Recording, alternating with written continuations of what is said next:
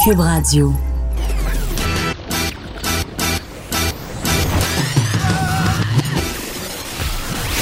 Pour elle, il n'y a jamais de mauvaise question. De 13 à 15. Les effronter. Avec Vanessa Destinée.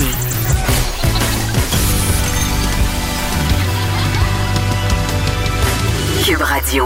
Bonjour tout le monde. Ben oui, comme le dit le jingle qui a précédé l'émission, c'est Vanessa Destinée qui est à la barre des effrontés aujourd'hui. Hey, c'est vendredi et ça fait du bien. On est content.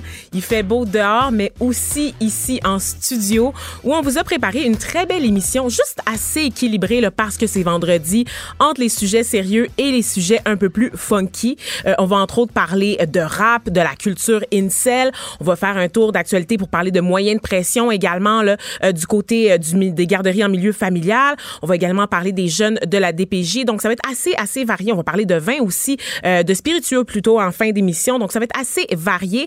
Mais on va, avant de se rendre là, on va faire un petit tour d'horizon des actualités avec l'extraordinaire et véritable érudit. Je savais que tu aimerais ce mot-là. Alexandre Moranville-Ouellette, qui est recherchiste et chroniqueur sur nos ondes. je vais finir par être qualifié pour les têtes enflées si tu continues à me faire gonfler. Ton ego euh, voilà. je passerai plus dans le cadre de porte. Mais non, mais c'est tout, tout est mérité. Tout est mérité dans ce que je dis. Euh, dis-moi comment ça va aujourd'hui, toi? En pleine forme. Écoute, ça, ça roule l'actualité, des barricades. Euh, ouais, hein? heureusement, je ne prends pas le train. Oui, exactement. Donc, tu vas pouvoir aller en toute quiétude vers ta fin de semaine un peu plus tard aujourd'hui. on va commencer, Alexandre, avec une vidéo qui fait jaser en ce moment sur les réseaux sociaux. C'est un cas d'intimidation qui implique une petite personne. Oui, une vidéo qui a été publiée sur Facebook mardi dernier, qui a déjà été visionné. Là, on parle d'un peu plus de 20 millions de visionnements euh, sur ce vidéo-là. C'est une mère australienne qui voulait dénoncer l'intimidation que son petit garçon, euh, Quaden Bales, 9 ans, qui est atteint de nanisme. Euh, le film, il pleure à chaudes larmes. Il parle de vouloir se transpercer le cœur avec un couteau, qui veut mourir. Un ben, vidéo à fendre l'âme, littéralement. Euh, c'est triste, triste, triste, triste, triste à regarder. Euh, comme je disais, ça a été vu des millions et des millions de fois. Il est devenu un peu le symbole de l'intimidation. Il y a même eu un hashtag qui s'est créé euh, sur les réseaux sociaux, hashtag We Stand with Quaden. Euh, il y a l'acteur australien Hugh Jackman qui a fait une vidéo sur Twitter pour dénoncer l'intimidation. Il y a même une campagne de sociofinancement qui a été instaurée sur les réseaux, euh, qui a été amorcée hier avec un objectif de 10 000 puis maintenant, c'est rendu à 245 000 L'objectif étant d'envoyer le petit garçon à Disneyland. Oh, wow, d'accord. pour lui remonter le moral et tout. c'est ça, pour alléger ses peines quotidiennes quand même. Qu'est-ce qu'on pense de ça? Je sais pas, hein, parce que j'ai un petit. Euh, en fait, bon, euh, cette vidéo-là, mise en scène par la mère qui filme son garçon euh, au retour, qui vient le chercher à l'école. Le garçon vient juste de subir là, un incident d'intimidation. Ça s'est déroulé en fait sous les yeux de la mère et n'en pouvant plus, voyant son garçon en, en larmes, qui exige, comme tu le dis, là, d'avoir de, accès à un couteau là, pour se poignarder en plein cœur. C'est vraiment violent. Là. C'est vraiment des propos que les propos dont je vous parle, c'est dans la vidéo et de voir un enfant qui sanglote, qui dit ça, qui le répète avec une espèce de détermination dans sa voix, dans son ah regard, malgré les sanglots. Il y a quelque chose de très troublant là, qui, qui, qui vient vous chercher, qui vous déchire l'intérieur. Mais je me suis posé quand même des petites questions sur la mise en scène de la mère. Je t'avoue que moi aussi, c'est moi mon premier réflexe d'ex-moniteur de 15 jours. Ah bon, ben c'est tu pas le temps de filmer, là, tu t'en vas, ben tu as un enfant en crise, tu t'en vas le consoler, tu t'en vas le rassurer. Et l'enfant la critique d'ailleurs, soit dit en passant pendant la vidéo, lui reproche de, de, de pas assez intervenir pour l'aider au quotidien. On comprend que c'est un enfant qui est poussé là, euh, au désespoir et que la mère, elle, est poussée du côté de l'exaspération parce que à un moment donné, pas que tu deviens blasé de voir ces incidents-là, pas qu'elle ressent rien en voyant son enfant en détresse, mais c'est parce qu'elle n'en peut plus et que le fait de consoler son enfant comme ça dans le backseat de l'auto ne changera rien aux réalités qu'il va vivre au quotidien quand elle n'est pas là. Et en fait, c'est même pas quand elle n'est pas là parce que la, la, la déshumanisation de son fils est tellement acceptée, est tellement assumée qu'elle se déroule même sous les yeux des parents et des adultes aux alentours sans que personne intervienne. Donc, c'est très, très, très choquant et on peut, d'une certaine façon, je comprends la mère d'avoir voulu dénoncer la situation, de mettre en lumière, de partager l'histoire de son fils pour que des mesures soient prises par l'école d'abord, parce que là, on sait qu'avec le tollé que ça vient de provoquer cette vidéo-là. C'est certain que tout d'un coup, tout ben le monde va vouloir intervenir. On va arrêter de jouer à l'autruche, puis de faire semblant que c'est juste des chicanes de cours d'école. Ça prend des plans, ça prend une intervention euh, vraiment dans l'ensemble de l'établissement. Ça commence, c'est ce que la mère dit dans la vidéo, ça commence par les parents, éduquez quelque part Ben, vos voilà. enfants. Il faut, faire, faut faire attention, faut enseigner aux enfants. Ça vient pas tout seul, le respect de l'autre, le respect des gens qui sont différents. Euh, ça se construit. C'est un construit social, quelque part, là, qu'il faut euh, instaurer parce que, mon Dieu, que c'est méchant un enfant. C'est très méchant, Je les disais, enfants. j'ai un, un- un long passé d'animateur de camp de jour. C'est la première chose que tu apprends, c'est que des enfants, c'est extrêmement méchant. Ah ouais, moi j'ai un long passé euh, d'intimidatrice enfant. Euh, T'étais intimidatrice. Ah, j'étais pas fine, j'étais pas tellement fine euh, en classe, mais on avait une euh, à l'école au primaire, je c'est plus on est jeune, plus on est méchant. Pour Ouais. vrai, je me rappelle que ça commençait au primaire, on se faisait, euh, on se donnait comme objectif les enfants dans la classe de faire pleurer là, les remplaçants. Nous on a eu une, une année un peu Mon funky là, dans ma dernière année là, au primaire en sixième année. Ah, Au primaire, là. Ouais. Pas, au secondaire, au primaire. Ouais, la professeure qu'on voulait tous savoir, qui était là, on savait, là, c'était notre nanane, là, Madame Ginette, on l'aimait full. Madame Ginette, l'année qu'on est arrivé en sixième année, elle a quitté son poste, une prof euh, super appréciée, puis elle est devenue directrice dans un établissement. Puis malheureusement, elle a dû quitter son poste au mois de septembre. Fait qu'il y a des, euh, des remplaçants comme Ah, ça qui les se sont remplaçants successifs, hein, ce fameux Exactement, symptôme. parce que c'était pas prévu par l'école, évidemment. Fait qu'ils ont dû mettre du monde qu'on connaissait pas, puis on a décidé tous en gang de leur mener la vie dure. On voulait se venger sur eux. Et notre objectif, nous, c'était de faire pleurer là, les remplaçants à l'école. Puis là, on parle d'adultes, d'adultes qui, qui fondent en larmes à la fin de la journée devant nous. Là. Puis qui ont une capacité émotionnelle plus grande. Exactement, Encore, ben là, de on parle d'un enfant de 9 ans dans cette histoire-là. Exactement. Tous les enfants qui se font intimider, euh, euh, non, ça, ça gâche, euh, ça gâche des vies. C'est, moi, je trouve ça tellement navrant que ça prenne toujours des incidents pour que les gens agissent, pour qu'on, ah, on vient de faire une constatation, ah, tout d'un coup, faut s'attaquer. C'est la même chose avec, avec à peu près tous les problèmes, là. Ah, finalement, aujourd'hui, là, il y, a- il y a une femme qui s'est fait assassiner par son conjoint. Ouais. Ah, là, on va commencer à réagir. Non, regarde, c'est, dans tous les cas que c'est comme ça, puis c'est bien dommage que ça prenne ça. Dans tous les cas, euh, Ouais, le résultat fond, est là. Même si on est mal à l'aise par rapport à l'idée de filmer son enfant puis de l'exposer comme ça en sachant qu'à un moment donné, il va grandir puis peut-être qu'il voudra pas là, être le visage là, de cette Non, c'est On- sûr, mais On comprend quand même le réflexe de la mère dans ce contexte-là. en espérant qu'il puisse aller à Disneyland là, avec Oui, cet argent qui est ramassé au moins. Et que peut-être que de l'argent, de, tu sais, je veux dire, à- c'est quoi l'objectif? 200 C'était deux- c'était 10 000 là, c'est rendu à 245 000 Ben, de. S'il en reste, là, si on pourrait donner aussi là, À des organismes à de des organismes justement Ouais. Mhm. de suicide entre autres. Donc, euh, euh, à- allez voir la vidéo là. Pour vrai, c'est très très choquant. C'est sûr que ça va, ça va vous, euh, ça va venir vous chercher. Donc, Alex, on poursuit avec euh, du côté de, des nouvelles euh, Ben, je pense que on- tout à l'heure, on va jaser entre autres là, de cet incident là qui se passe euh, au Mont euh, Sainte-Anne.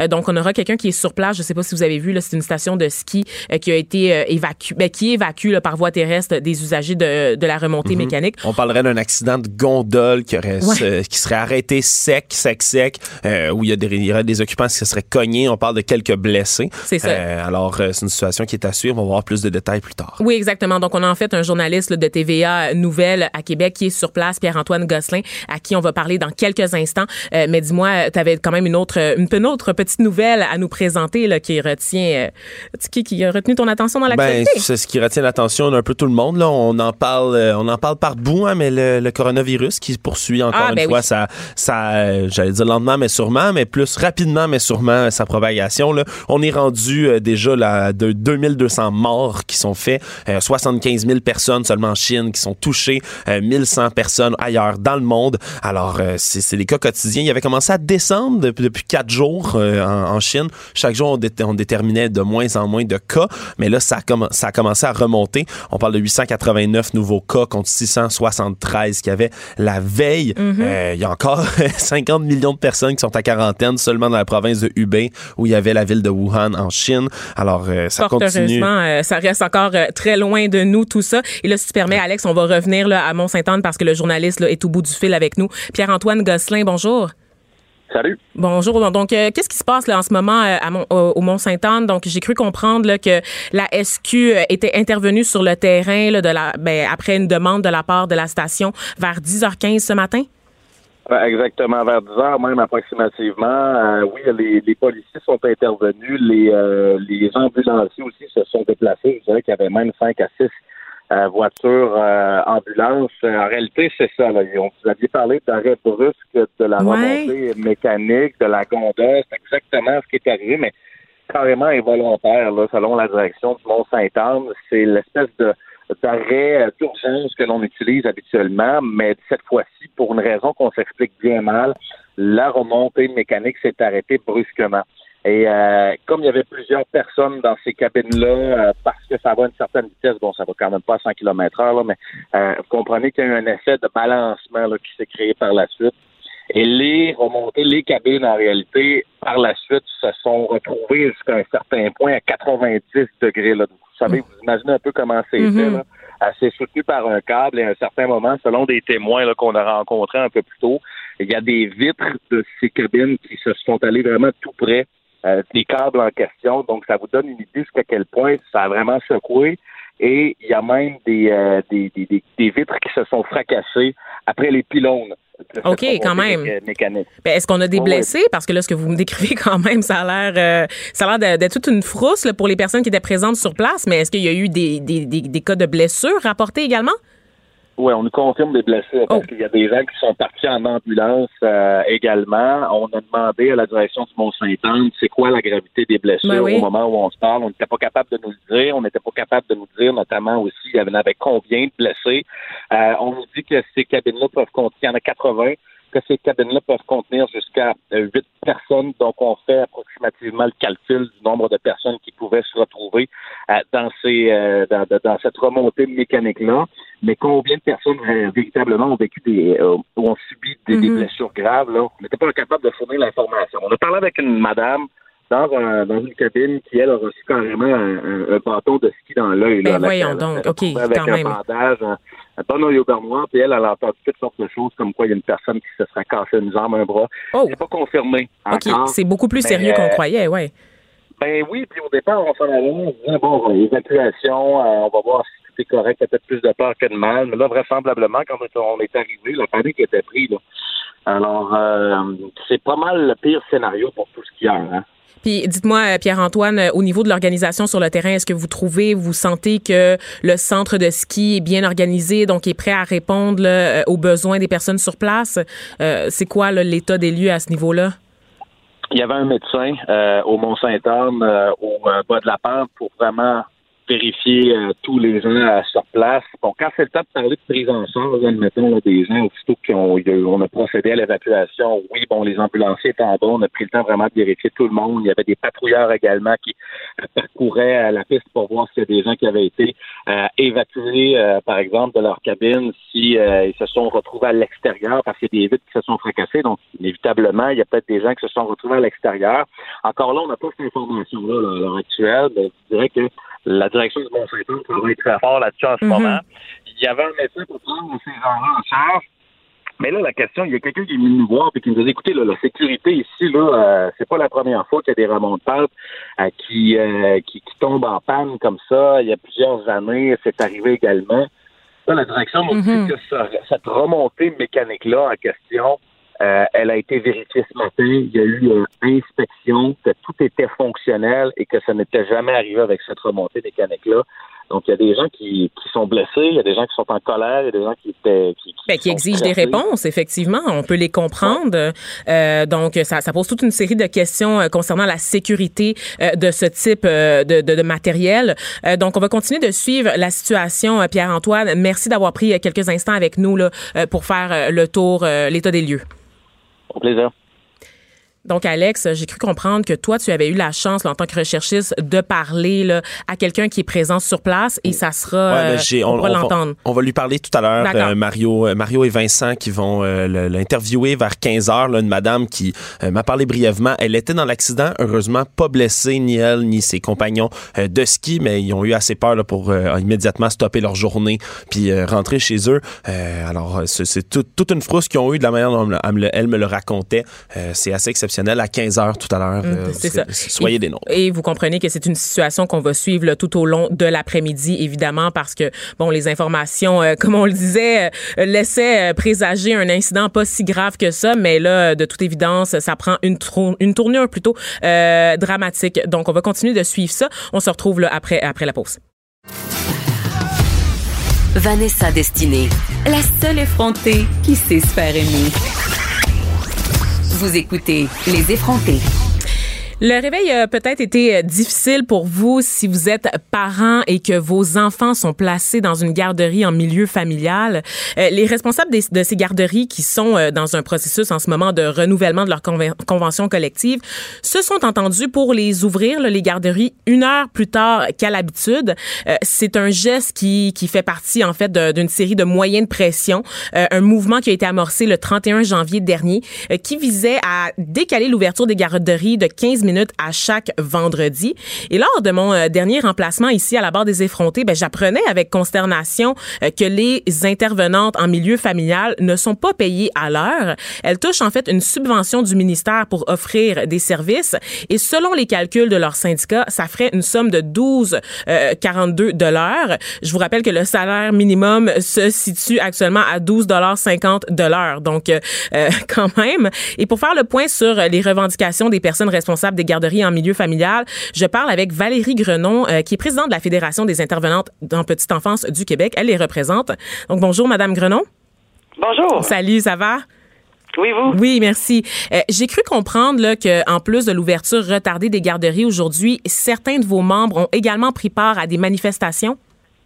Oui, ben tout à fait. Euh, ce matin, euh, dans nos 14 régions, euh, il y a eu 17 députés qui ont eu la visite là, de responsables en milieu familial pour manifester, se rassembler beaucoup plus pour démontrer leur attachement à leur réseau, mais également il y avait un mot d'ordre, c'est signifier à Madame Isabelle Charret, ministre de la Condition féminine là, à la CAC, qu'elle devait parler à son ministre de la Famille pour pouvoir dénoncer que des milliers de femmes travaillent encore en, bas du salaire minimum. Mm justement, pourquoi vous avez visé spécifiquement euh, les bureaux euh, d'Isabelle Charret, euh, qui est ministre de la Condition féminine, comme vous le disiez, dans l'immédiat, plutôt que ceux de Jean Boulet, par exemple, qui est ministre du Travail, ou encore ceux de Pierre Fitzgibbon à l'économie?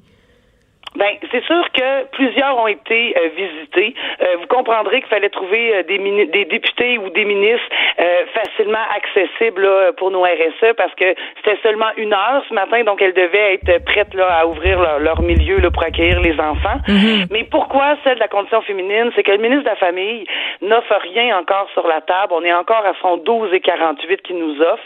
On voulait qu'elle sorte de sa cachette, de sa tanière pour qu'elle qu'elle qu'elle travaille de notre côté pour mhm. faire reconnaître le travail de ces femmes-là. Euh, puis on a bien fait de le cibler parce que ce matin, en réponse à nos rassemblements, euh, le ministre Lacombe tweet que pour lui, il comprend pas pourquoi que les femmes et les hommes maintenant au Québec sont égaux puis que tout le monde s'entend là-dessus. Pour nous, c'est dégradant. Je peux pas croire qu'il pense encore qu'actuellement en 2020, les femmes et les hommes sont égaux. Mhm. S'il n'y aurait pas mis euh, une ministre à la condition féminine, ils ont fait un plan pour valoriser le travail des femmes et qu'enfin un jour peut-être on soit égaux. Mais actuellement on ne l'est pas. Ouais, euh, je m'excuse, mais il s'est pas aidé du tout en ce moment. Euh, en tweetant ça ce matin, il dit qu'on n'est pas de bonne foi je m'excuse, mais on est de bonne foi. Je comprends. On est de bonne foi. Mm. On veut pas que des femmes, on représente 10 000 femmes, puis actuellement, ils ont tout ouvert, oui, une heure en retard, une heure en retard pour démontrer au ministre de la Famille que c'est inacceptable qu'ils soient en bas du salaire minimum. Ben, il n'y a pas d'égalité là-dedans. Ben oui. Euh, donc, un, argument euh, féministe aussi là-dedans. Euh, on comprend que les discussions sont présentement tendues avec le gouvernement Legault. Dites-moi, qu'est-ce que vous leur demandez exactement au niveau de la rémunération? Quel serait, selon vous, un montant adéquat pour le travail qu'effectuent les intervenants en milieu familial? Ben, actuellement, si on fait une comparaison en CPE, donc la même intervenante s'en irait en CPE, considérée à l'échelon 1 non formé, elle aurait 16,75. Mais parce qu'elle décide de travailler à la maison, elle a 12,42. Donc, nous, notre demande est le minimum au moins 16 et 75 de l'échelon 1 en CPE pour l'éducatrice non formée. Et ce qu'on demande également, c'est un comité paritaire pour réévaluer l'emploi de responsables, parce que vous le savez, c'est du travail autonome, mais au-delà de tout l'accompagnement et l'éducation qu'elle fait aux enfants, il y a beaucoup, beaucoup de tâches là, qu'on peut même pas appeler connexes au niveau de l'organisation, de la gestion de leur entreprise, mais également tout ce qui est alimentation également. Donc ça, ça fait partie effectivement des autres demandes. Euh, en, si vous pouvez pouvez en nommer d'autres qui, à, découvrir qu'on ne connaît peut-être pas parce que la question du salaire évidemment prend toute la place. Qu'est-ce que vous demandez euh, de plus au gouvernement Legault là? Oui, ben au niveau monétaire, il y a une demande importante qu'on nous on a, c'est au niveau des journées pédagogiques ou de temps pédagogique rémunéré. Euh, il y a la loi qui a été adoptée qui oblige d'émettre un dossier de l'enfant. Le dossier de l'enfant va être émis le premier en mai. Donc c'est du temps de travail que la responsable va devoir consacrer à un document et après à des rencontres de parents. Et ça, elle va le faire gratuitement et va le faire gratuitement sur son temps personnel de sa vie familiale. Actuellement, si le ministre met rien sur la table, c'est ça qui va arriver. Parce qu'elles sont obligées de le faire là, par la loi. Donc, ce qu'on veut, c'est minimalement une hausse de la subvention pour lui permettre de travailler sur ce dossier-là. Et une autre de, nos demandes importantes, c'est au niveau des enfants ayant des besoins particuliers. Euh, là, ça, on le comprend pas pourquoi qu'il veut pas. C'est pas des sous qui vont à la responsable, c'est des sommes d'argent qui vont aller directement aux enfants ayant des besoins particuliers. Puis ce qu'on veut, c'est qu'ils puissent n'accueillir plus qu'un enfant. Parce qu'actuellement, la loi nous permet seulement un enfant. Donc, ce qu'on veut, c'est qu'elle puisse accueillir un deuxième. On le sait, il y a de plus en plus d'enfants qui ont des difficultés. Il y a de plus en plus d'enfants qui ont des vulnérabilités. Puis on est comme le ministre de l'Éducation, là. On veut aussi donner une chance égale à tous les enfants, mais c'est pas à quatre ans qu'on donne une chance égale et qu'on doit dépister, c'est dès le plus jeune âge. Donc, aidons euh, les enfants là, du Québec mhm. au niveau des enfants à besoins particuliers là-dessus. Et là, je comprends euh, que bon, il y a un tweet ce matin qui a mis le feu aux poudres, euh, mais comment est-ce que vous qualifieriez, qualifieriez vos discussions jusqu'à présent avec le gouvernement? Est-ce que vous avez senti une ouverture ou est-ce qu'on vous fait le, une sourde oreille depuis le début? Est-ce que le tweet de ce matin, c'est en fait le reflet d'une tendance là, qui fait en sorte que les discussions achoppent en ce moment? Ben, c'est sûr que il y, a, y a des journées de rencontres. Il y a des journées de rencontre, la table n'est pas fermée, ça discute, ça l'avance. Euh, toutes les mobilisations que les responsables ont fait à tous les vendredis depuis le premier 15 minutes, là, on avait eu la chance d'être même ensemble là, à votre studio ben euh, lors de la première semaine c'est sûr que ça, ça l'a fait bouger. Parce que la table a eu des bonnes journées de travail. Euh, il y a eu d'autres dates parce qu'on était à peine quelques dates qu'on avait. Là, il y a eu des dates de rajouter. Donc, on sent aussi que euh, la table du ministère veut essayer de trouver des solutions. Mhm. Malheureusement, on est encore aujourd'hui à 12,46 d'offres par le ministère. Il nous offre pas plus. Il n'a pas fait une contre-offre. La négociation, il nous dit qu'on négocie pas de bonne foi en ce moment. Ben, moi, j'attends encore de sa part une contre-offre à son 12,46, euh, 12,48, pardon, mhm. pour qu'on regarde ce qu'on peut faire. Mais peut-être que son tweet d'aujourd'hui, c'est peut-être lui qui nous démontre enfin qu'il n'est pas de bonne foi, parce qu'il est encore en train de dénigrer le travail de plusieurs femmes. Puis on se rappellera jamais que c'est une bataille de femmes, les services éducatifs. Dans le temps, quand ça a été créé, les garderies, les CPE, c'était des femmes qui se sont mobilisées pour pouvoir retourner sur le marché du travail, sortir de, la défavorisation pour se permettre d'évoluer professionnellement. La bataille des RSE euh, pour, qu'elle, pour les responsables familiales, qu'elles puissent se syndiquer, ce fut une bataille de femmes. Et là, nous, pour nous, c'est dégradant. Là. Son offre de, mhm. de, de six sous, ça l'était. Mais je pense qu'il devrait lui-même voir que c'est lui qui est de mauvaise foi actuellement, puis il vient de nous le démontrer. Encore une fois, il reconnaît, lui reconnaît que les femmes et les hommes sont égaux. On comprend pas du tout là. Son ministère, de toute manière, je serais curieuse de voir si euh, Mme Charret dirait la même chose que les hommes et les femmes sont égaux au niveau de la condition féminine. On lui posera. J'espère que vous aurez l'occasion de lui poser la question directement. Euh, en attendant, on comprend que bon, euh, les femmes sont mobilisées sur le terrain en ce moment. quelle est la prochaine étape si la situation ne débloque pas? Parce que je crois que les moyens de pression, évidemment, vont aller en s'accentuant oui. Euh, si on pense juste au vendredi, donc aujourd'hui c'était une heure, donc s'il n'y a rien qui se règle vendredi prochain, c'est une heure quinze. On y va en gradation jusqu'aux deux heures. On a déjà en main une demi-journée et une journée complète de grève à utiliser là au moment opportun. Pour l'instant, on les a pas euh, fixés à une date, mais on est en train d'évaluer là avec notre équipe de négo.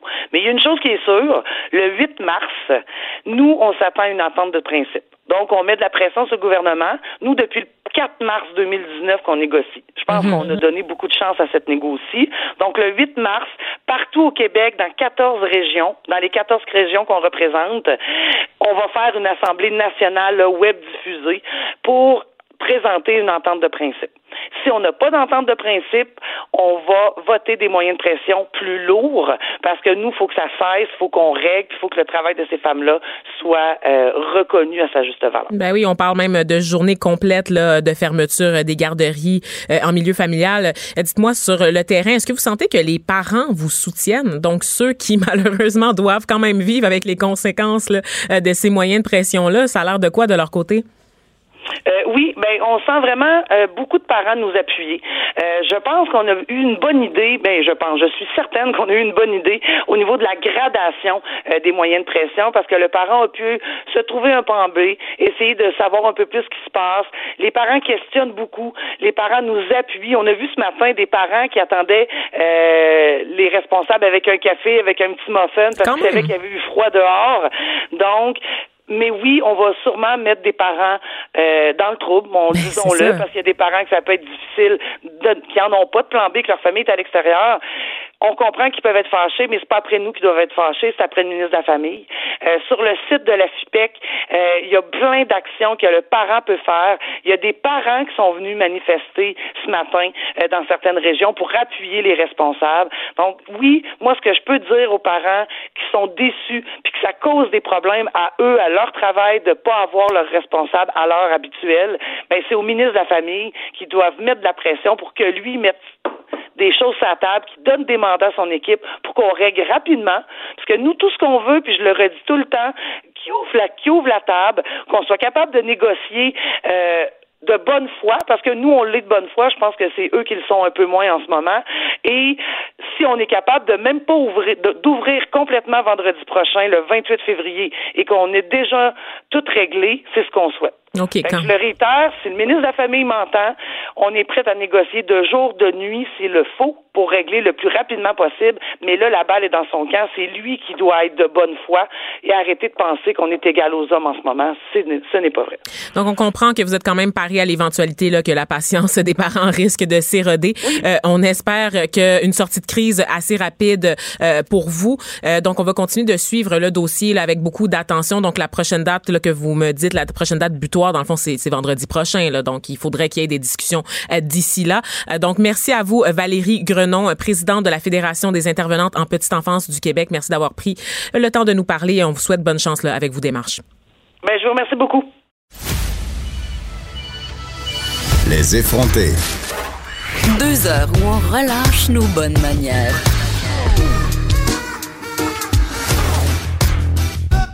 Cube Radio. De retour, euh, cette fois avec Madeleine euh, Blais, euh, pilote côté. Voyons, j'ai décidé que tu étais responsable des aînés dans notre société. Madeleine Pilote côté, chroniqueuse d'opinion au Journal de Montréal et au Journal de Québec. Tu es là aujourd'hui, euh, ben, à chaque semaine, tu nous proposes des nouveaux concepts hein, pour parler différemment de l'actualité, hein, des mm-hmm. nouvelles qu'on voit peut-être un peu moins passer. Et cette année, cette année, cette, cette journée, aujourd'hui, vendredi, hein, tu nous amènes du côté des, des fails, de ce qu'on appelle les fails. Donc, des, nouvelles ratées, des mauvais coups, en fait. Oui, mauvais coups de la semaine. Il n'y a pas vraiment de mots pour traduire, mais tu sais, on se rappelle des compilations de fails qu'on aime écouter sur Internet, sur YouTube.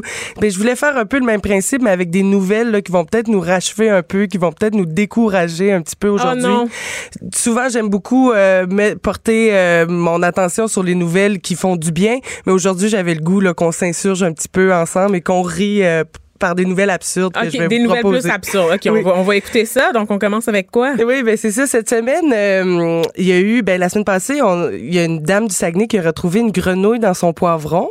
Hein, On s'en mhm. souvient dans son poivron vert.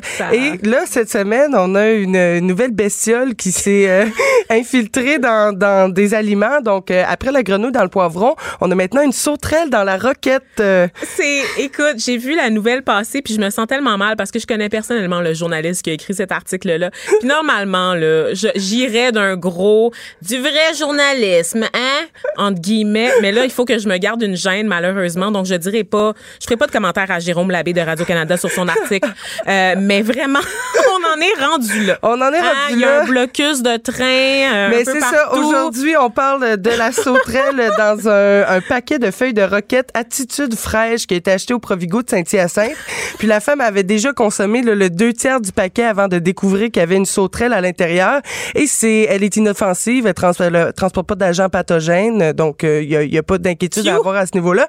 Mais ce qui se passe dans cette usine-là, c'est que eux, pour euh, s'assurer qu'il n'y ait pas d'a- d'animaux, d'insectes dans la laitue, vont passer euh, les feuilles de laitue, de roquette ou peu importe, dans une espèce de machine qui va déterminer si tous les éléments contenus dans la dans, dans la boîte ont de la chlorophylle dedans. Mais ce qui se passe, c'est qu'une sauterelle, elle mange de la laitue, mange de la roquette, va avoir de la chlorophylle aussi à l'intérieur, donc elle est indétectable. Donc c'est pour ça qu'elle s'est retrouvée là dans un paquet de roquettes attitude fraîche. Honnêtement, j'aurais jamais cru qu'il y aurait autant de choses à dire sur une sauterelle dans un paquet de salade. Je- je- juste tout ton élément là, sur la chlorophylle, c'est comme c'est trop pour moi. T'as-tu vu, t'as-tu vu les images de la sauterelle? Parce qu'il y en a hein, dans l'article, il y a une oui, vidéo. elle est grosse Elle quand est même, grosse là, elle est grosse comme un pouce, genre. Moi, la, la question, l'article aurait dû être titré Pourquoi il y a des sauterelles aussi, Aussi grosses, grosses. comme ça qui existent Mais dans sûr notre que dans monde? un paquet de roquettes, elle a tellement de, de- d'aliments, là, fait que c'est sûr qu'elle, qu'elle grossit puis qu'elle vit la belle vie, c'est certain.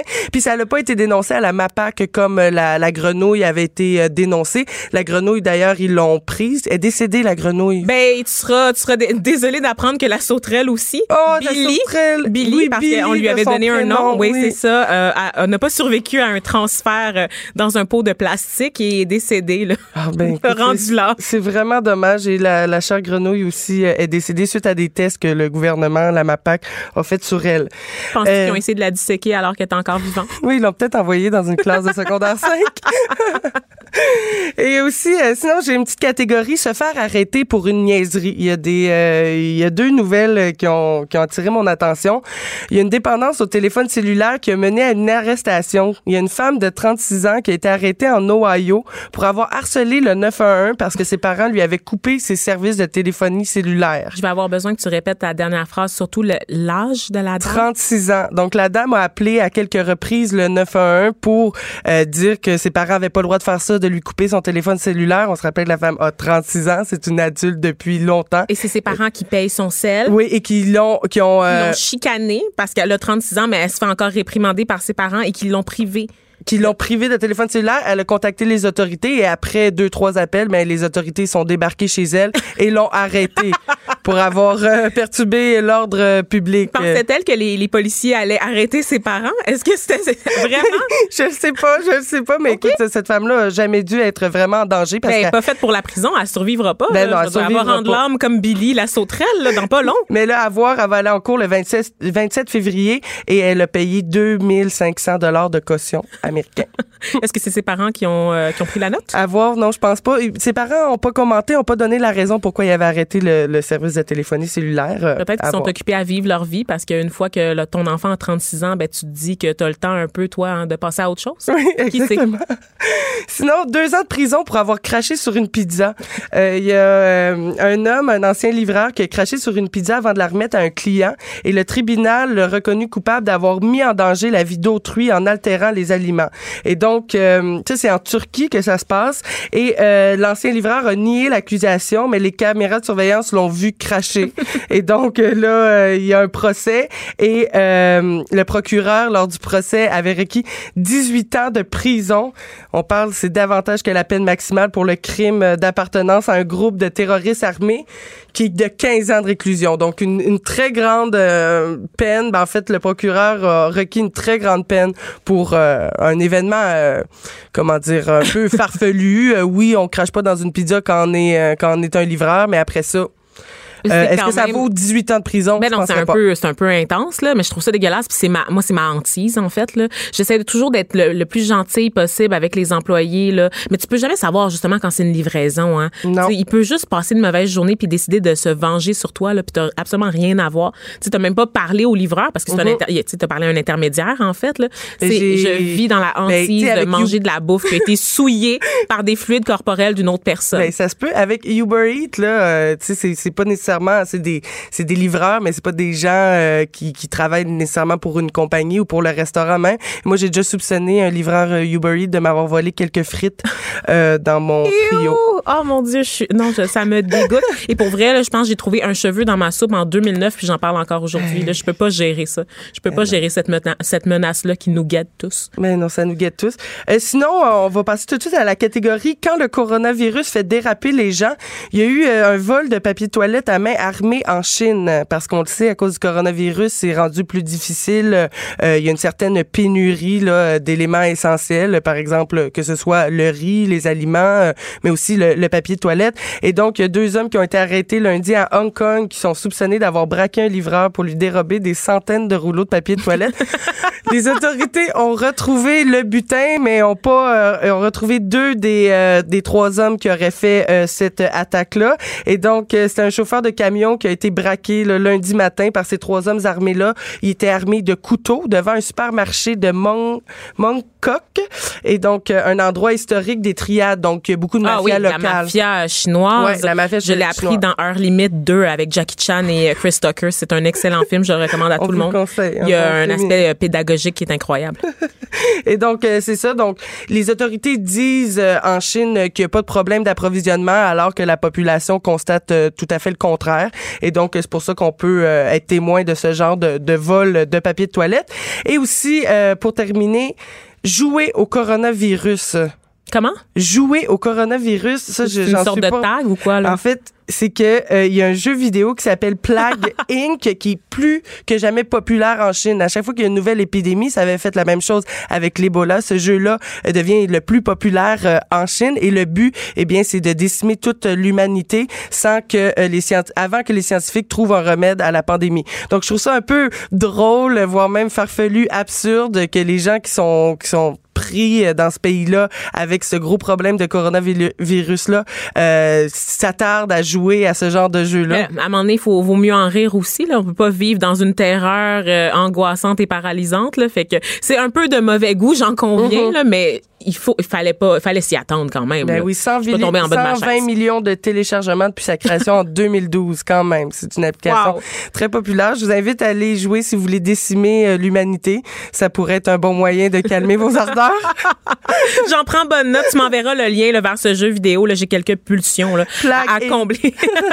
Écoute, ben c'est tout pour nous, mais merci beaucoup, euh, Madeleine. C'était fort intéressant. Ce qui me fait rire avec ce genre de nouvelles insolites, c'est quand ça sort de la section insolite dans le journal, puis ça se retrouve plutôt en une ou dans la section internationale. Ça me fascine. Donc, euh, très divertissant, Madeleine, pilote côté chroniqueuse d'opinion au Journal de Montréal et au Journal de Québec. Merci d'avoir été avec nous. Merci, bonne journée.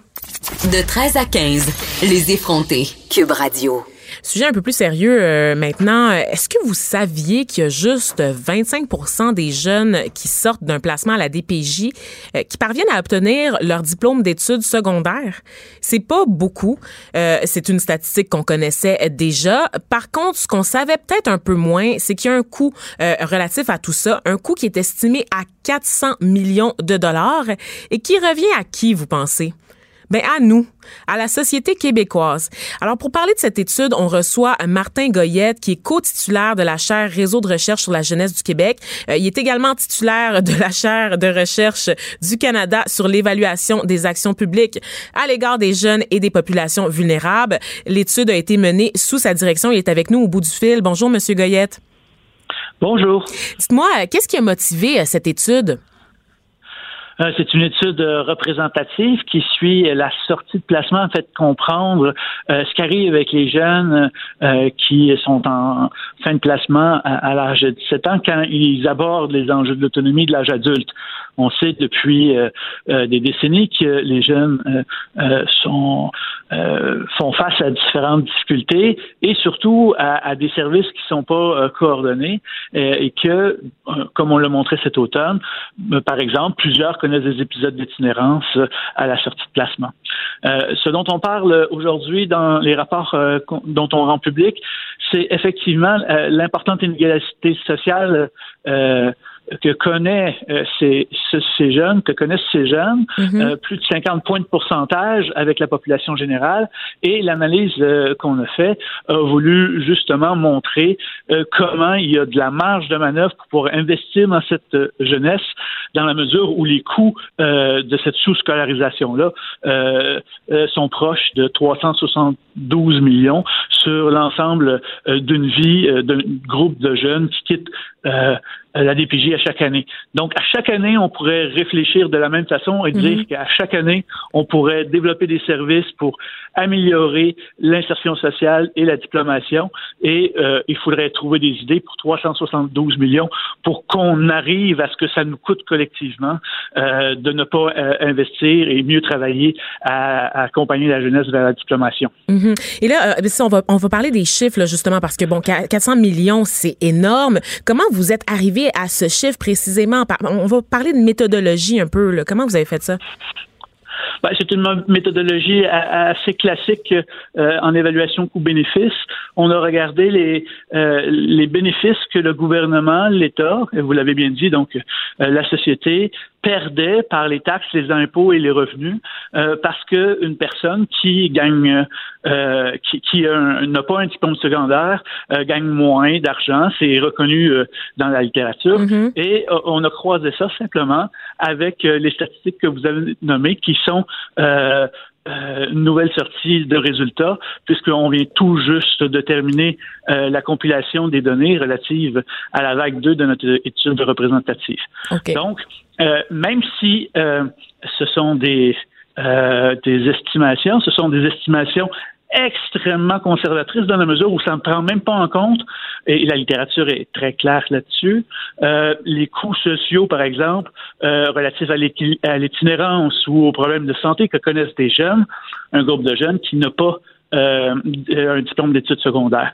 Donc, euh, le message que euh, on veut envoyer de, par ces résultats-là, c'est que il faut cibler les initiatives prometteuses et réfléchir à la manière dont on doit travailler collectivement ensemble pour améliorer le, le sort de ces jeunes-là, mm-hmm. dans la mesure où la scolarisation est un élément central de l'insertion sociale et professionnelle des jeunes.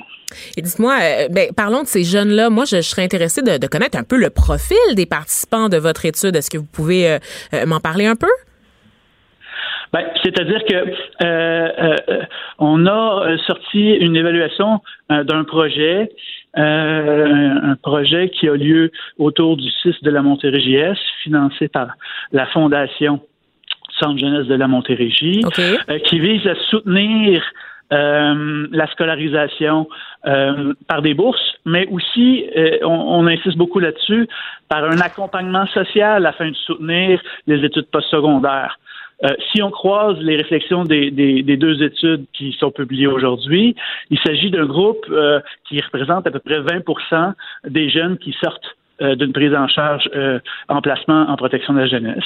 Mm-hmm. Mais ce type d'initiative-là permet de favoriser le maintien euh, de la trajectoire de scolarisation et la diplomation d'une part, mais aussi, et comme je vous l'ai expliqué, c'est extrêmement important, mm-hmm. de stabiliser euh, euh, le jeune en logement. Parce que bien sûr, lorsque une, un jeune connaît des épisodes d'itinérance, on peut penser que c'est pas sa priorité parce qu'il est en situation de survie, que c'est pas sa priorité de rester à l'école. Donc, euh, ces programmes-là sont absolument intéressants et prometteurs mm-hmm. et doivent être réfléchis plus largement pour l'ensemble de la province. Okay. Mais effectivement, une question que vous posez, euh, c'est aussi d'autres euh, interventions qui devront être réfléchies et mises en place pour 80% des jeunes qui, eux, ont un retard scolaire extrêmement important mais qui doivent euh, attirer l'attention des décideurs publics et surtout qui doivent euh, attirer l'attention de l'ensemble des acteurs en éducation et dans les services sociaux pour qu'on puisse mieux les, les, les soutenir là, dans cette transition la vie adulte-là. Mm-hmm. Et là, on a beaucoup parlé ben, de la question monétaire, mais évidemment, il y a d'autres bénéfices là, pour la société que ces jeunes-là poursuivent le, leur cheminement euh, scolaire. Quels sont-ils, selon vous? Ben, c'est assez clair. Hein?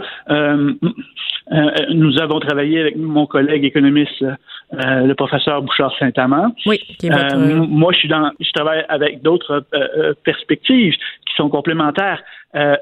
c'est une question de droit, selon moi, d'avoir accès à des services de qualité. Alors, d'un côté, je suis en ce moment là euh, euh, en marge d'une conférence donnée par le ministre euh, de l'Éducation qui parle de l'importance d'investir en éducation pour soutenir le développement économique. Alors, d'une part, en contexte de pénurie de main-d'œuvre, il apparaît absolument crucial de développer des services afin que les jeunes puissent accéder au moins à un diplôme secondaire et ensuite à des études supérieures pour les simples raisons du développement économique. on a besoin de tous les jeunes. De l'autre côté, ça me semble aussi clair qu'on doit soutenir ces jeunes-là qui, actuellement, n'ont certainement pas accès à tous les services de qualité que les autres jeunes euh, ont euh, lorsqu'ils sont en population générale. On doit tous mieux travailler ensemble et les bénéfices qu'on aura tous, c'est d'avoir euh, des jeunes qui ont une meilleure santé, un meilleur bien-être et s'inscrivent en tant que citoyens actifs de la société et qui peuvent contribuer. Donc, les jeunes qui ont participé à ce programme-là euh, reconnaissent l'importance de ce soutien-là, qu'il soit monétaire, la bourse, mhm. le soutien financier, mais aussi l'accompagnement social, parce que les jeunes, parfois, n'ont pas l'environnement familial qui leur permet justement cet accompagnement-là afin de décoder euh, les, les, les, codes de, du monde des études supérieures, par exemple. Mhm. Donc, les bénéfices sont là pour tout le monde et surtout, euh, euh, je le redis, pour moi, c'est une question euh, de droit. Les, les, les, les, jeunes qui sont placés devraient avoir accès aux mêmes services que les jeunes qui sont en population générale dans les écoles. Mm. Donc, un, peu comme on le souligne en conclusion de notre rapport, probablement qu'il doit y avoir une mobilisation provinciale autour de cette question-là dans les prochains mois pour déjà mettre en place l'identification des pratiques prometteuse et améliorer les services.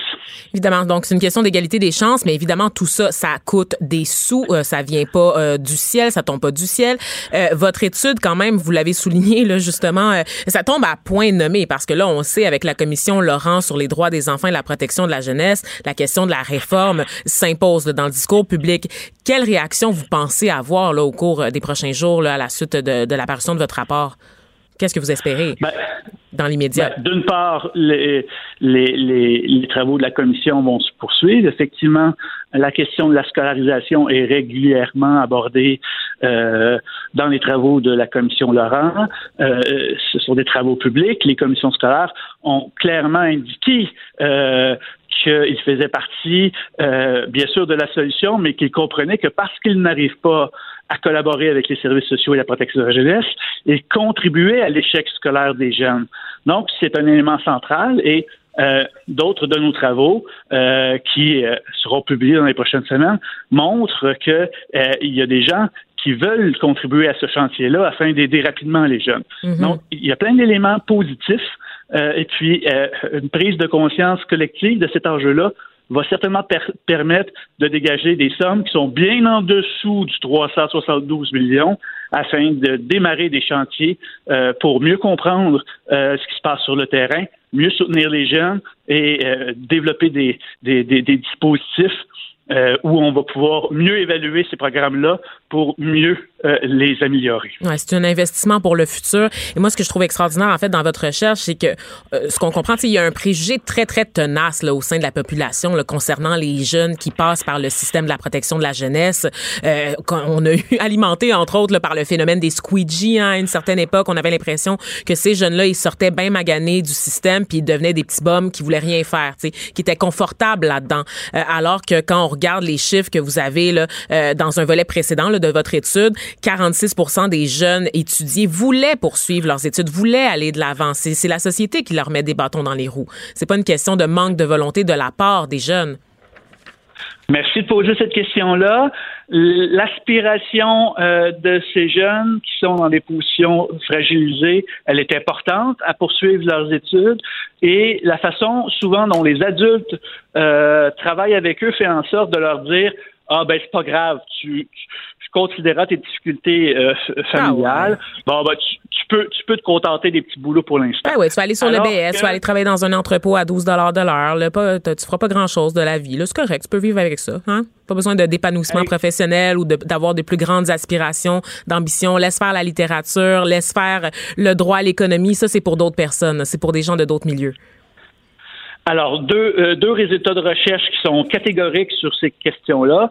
D'une part, on a pu montrer dans les autres volets de notre étude EGEP que les jeunes qui réussissent mieux, ce sont ceux qui se sentent encouragés par le personnel des services sociaux qui les entourent. Alors, euh, on n'est pas dans une perspective que, euh, de, de, de, causale, mais il est clair que euh, simplement euh, d'avoir un entourage des personnes dans le milieu des centres jeunesse qui indiquent euh, je vais te soutenir, de, de, créer les conditions, disons, normalisantes, en parenthèse, d'un soutien euh, euh, important qui remplace celui que les jeunes en population générale ont afin de créer les conditions d'apprentissage, c'est un élément central. On l'a montré mm-hmm. avec grande acuité en 2018.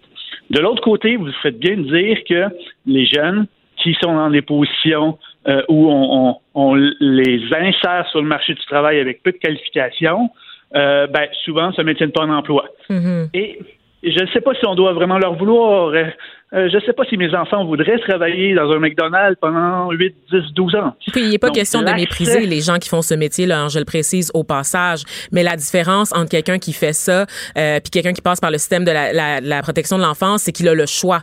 Euh, c'est toujours la question de choix. Et souvent, on a l'impression que les enfants qui sont dans le système n'ont pas le droit de rêver, en fait. On leur, on leur interdit l'accès à, à, ces, à ces milieux-là. Tout à fait, tout à fait. Donc, vous soulignez avec grande acuité l'importance de se mobiliser pour qu'on développe les services euh, pour améliorer euh, les conditions d'insertion sociale de ces jeunes-là. C'est une question centrale pour ces jeunes-là, mais aussi pour la société. On l'a encore montré euh, parce que les coûts sociaux de la sous-scolarisation sont extrêmement importants. On espère que votre étude va faire réagir et qu'il va y avoir des décisions qui vont se prendre euh, dans le dans ce sens-là pour régler euh, la situation parce que quand même on est en plein dedans, on est dans un processus là, pour une réforme, donc c'est le moment d'aborder ces questions-là. Alors merci à vous Martin Goyette, je le rappelle, vous êtes co-titulaire de la chaire réseau de recherche sur la jeunesse du Québec. Merci d'avoir pris le temps avec nous de partager les conclusions de votre étude. Merci de votre disponibilité. À bientôt. Au revoir.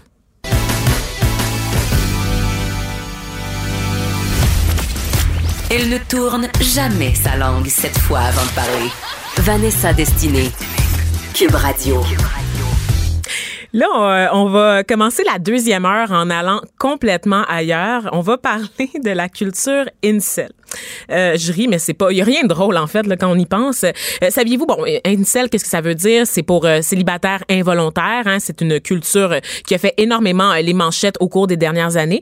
Mais ce qu'on savait pas nécessairement à propos des incels, c'est que le terme à la base a été inventé par une femme, une universitaire torontoise qui s'appelle Alana, et c'est un vieux terme. Hein? C'est pas récent. Incel, ça date de 1993. Et cette femme-là, à la base, ce qu'elle voulait faire, c'est qu'elle voulait partir un mouvement inclusif pour les hommes et les femmes qui n'arrivent pas à trouver de compagnons de vie, de compagnons pour les relations sexuelles et où les incels pourraient s'entraider.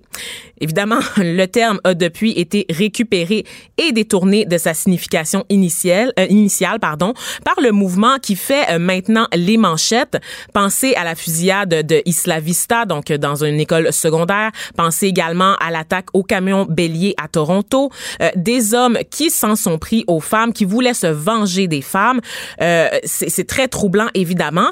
Mais malgré tout ce qu'on a vu, malgré ça, il reste quand même une frange. Donc, euh, le mouvement Incel continue d'attirer des adeptes au sein de la gente féminine, pas nécessairement violente, parce que c'est d'ailleurs la différence fondamentale entre les femmes et les hommes dans ce mouvement-là, mais des femmes qui sont quand même en détresse, euh, des femmes qui se sentent seules. Qui sont-elles? Ben, j'en parle avec Lily Boisvert, animatrice, autrice et accessoirement mon amie de fin de semaine.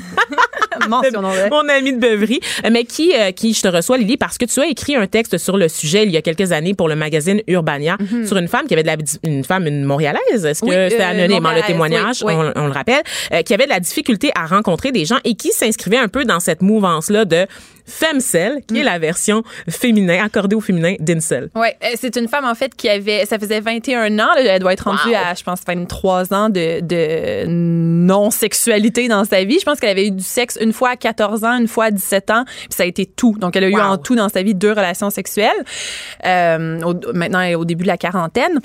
Et puis, euh, moi, j'avais entendu parler de cette femme-là et ça l'avait vraiment, j'avais envie de l'interviewer parce que moi, moi, sans arrêt, en étant chroniqueuse euh, à Radio-Canada sur la sexualité, oui. j'avais mon blog. Le blog originel. Et après, en étant animatrice de Sexplora, je recevais souvent des messages d'hommes qui me disaient que euh, ils avaient de la difficulté à rencontrer des femmes, ils avaient de la difficulté à avoir une vie sexuelle et ils s'en plaignaient beaucoup de ça. Donc, ils, ils se revendiquaient pas nécessairement incel dans le sens qu'ils n'étaient pas nécessairement dans des communautés d'hommes dans ces situations-là, mais c'est quand même des hommes qui se plaignaient de ça. Et moi, je mhm. savais que ça existait le pendant féminin aussi, qu'il y avait aussi des femmes qui vivaient les mêmes situations. Et donc, c'est pour ça que j'ai voulu donner la voix à cette femme-là.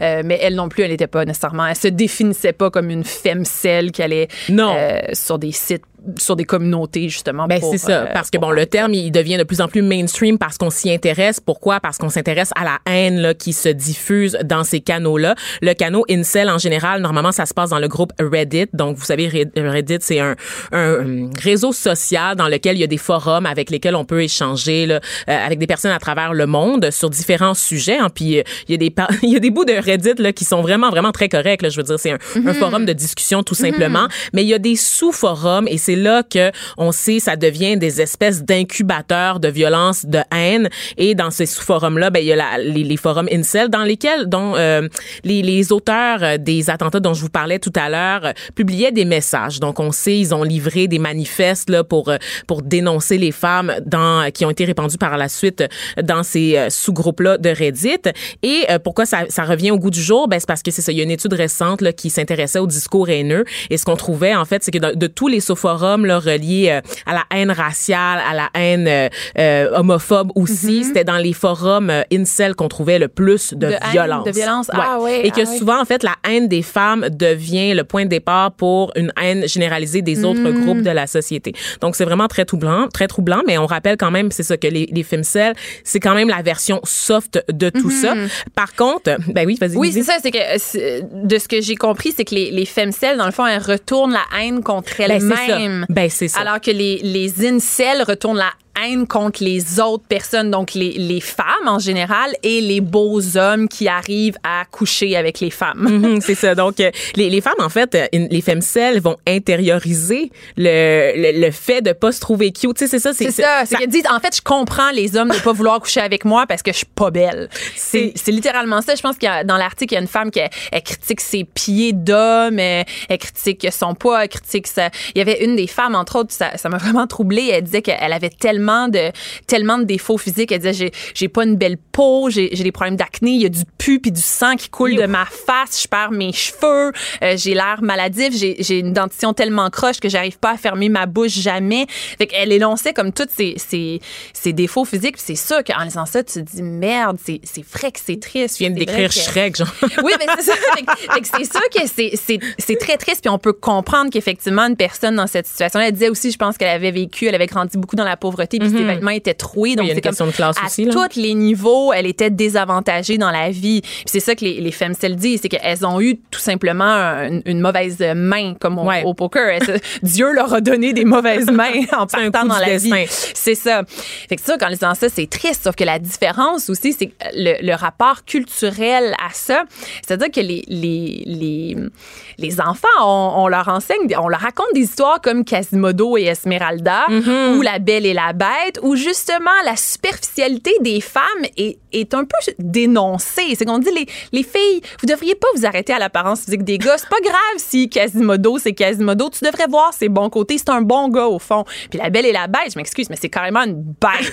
On veut carrément que Belle soit un, un peu Il est, il est poilu, mais de chez poilu. Il est brusque, il est méchant, il est dégueulasse. Ça, en plus, mais elle, elle, arrive à voir à travers tout ça, Lily. C'est l'intérieur qui compte, mais juste l'intérieur des hommes, hein, parce que l'intérieur des femmes, on veut rien savoir. Puis on peut parler aussi des acteurs comme Madame Sandler. Je m'excuse, Madame Sandler, il a un physique très ordinaire. C'est pas un, c'est pas un Chad là, justement. Sauf qu'il est tout le temps mis avec des vis-à-vis féminins dans ses films qui sont des méga pétards. Fait que, puis même Homer Simpson puis Marge. Je ben m'excuse, mais ah, Marge est vraiment hors de, est de la chaude, là. caste Ma- de Simpson est chaude, on va le Ben, dire, là. Ouais, n'ayons pas peur des on- mots, On est Lily. dans une culture où le, le couple de la super belle fille avec le gars ordinaire ou carrément laid est quand même souvent mis de l'avant et l'inverse, c'est super rare. Mm. On le voit avec Seth. Rogen aussi. Là, on s'entend que Seth Rogen le- pogne tellement oui, des filles plus la chaudes mode que des lui. dad bod, Ah. puis tout ça. On veut beaucoup légitimer le fait que euh, les hommes devraient devraient être considérés pour autre chose que leur physique, mais les femmes non. Ça Mm. Ouais. c'est comme non non non ta personnalité c'est pas. euh, C'est pas, c'est pas suffisant. Et tu as parlé de Chad tout à l'heure, puis j'aimerais revenir sur ce mot-là parce que pour les auditeurs qui savent pas,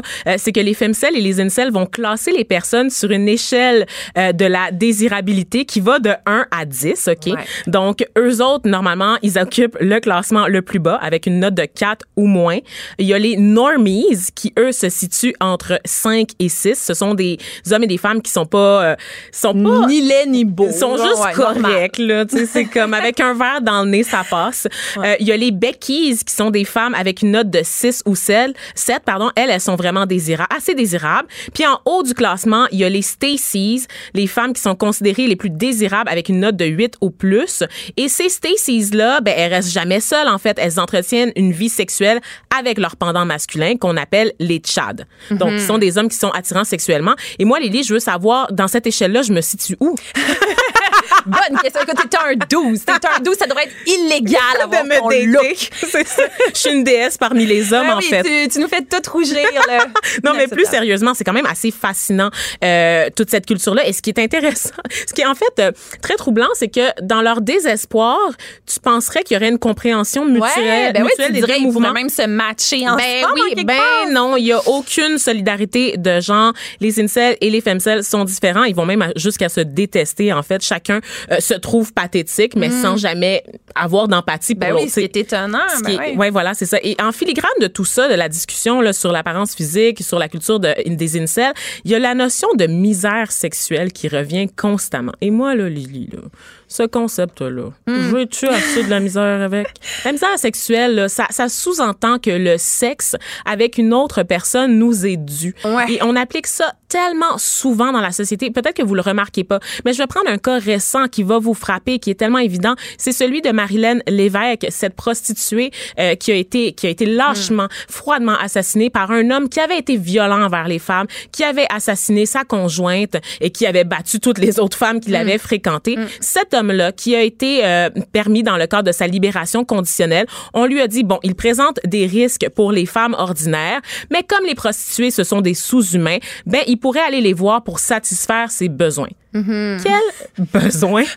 Voyons donc, qu'est-ce quel besoin ce que sa main et une boîte de papier mouchoir ne pouvaient pas Ben oui. combler? Moi, Ben je, pose la question à l'inverse. Si moi, j'étais une femme qui avait battu à mort mon conjoint, que j'étais passée par le système carcéral pendant 12 ans, que j'en étais ressortie, est-ce que la première chose qu'on me dirait, c'est Vanessa, me semble que ça fait longtemps. sexuels, Ben oui, on va te payer une virée au 2,81, ça fait longtemps que t'as pas touché à un homme. Pas Mm. personne dirait ça. Pourquoi est-ce qu'on prend pour acquis que la misère sexuelle d'abord est un concept valide, Mm. au-delà des personnes handicapées ou des personnes tu sais, qui ont des troubles de santé mentale, des personnes en situation d'itinérance, mais des personnes pour pour monsieur madame tout le monde. Pourquoi est-ce qu'on prend pour acquis que le concept de misère sexuelle est réel et que surtout seuls les hommes en vivent, tu sais? Mais, mais parce que historiquement, on a toujours considéré que le sexe était un besoin masculin, puis que les femmes sont un peu sur terre pour assouvir ce Mm. besoin masculin des hommes. Mais essentiellement, ce serait à ça qu'on qu'on sert, là, à être des incubateurs de, de bébés, euh, puis c'est ça qui des réceptacles des pour du réceptacles sperme. à Ouais, bébé, ouais, des- à pénis et à bébé. Donc, Sérieux, ce serait un ça mission sur Terre. on on s'entend que hum, on a quand même un peu évolué de ça, mais ça reste que c'est, il y a quand même souvent euh, quelque chose qui perdure, là, une idée qui perdure que les hommes ont des besoins sexuels et que les femmes, le sexe pour elles est optionnel, puis que c'est quelque chose qu'on on doit un peu aux hommes. On est au-dessus de ça aussi, nous autres. On peut se passer de sexe. On dit souvent Oui. les femmes peuvent se passer de Oui, sexe. mais- Mais, c'est basé sur quoi? Mais non, mais c'est sur rien. Puis tout le monde peut se passer de sexe. C'est pas un besoin vital. Ça, clarifions-le tout de suite. Il y a personne qui meurt s'il baisse pas, de un. Puis de deux, tout le monde, à moins que tu aies un handicap physique qui t'en empêche, tout le monde peut se masturber. Tout le monde peut utiliser sa main Voilà. ou un jouet ou être créatif, faire un trou dans un meuble. Je veux dire, il y a, il y a des possibilités, là.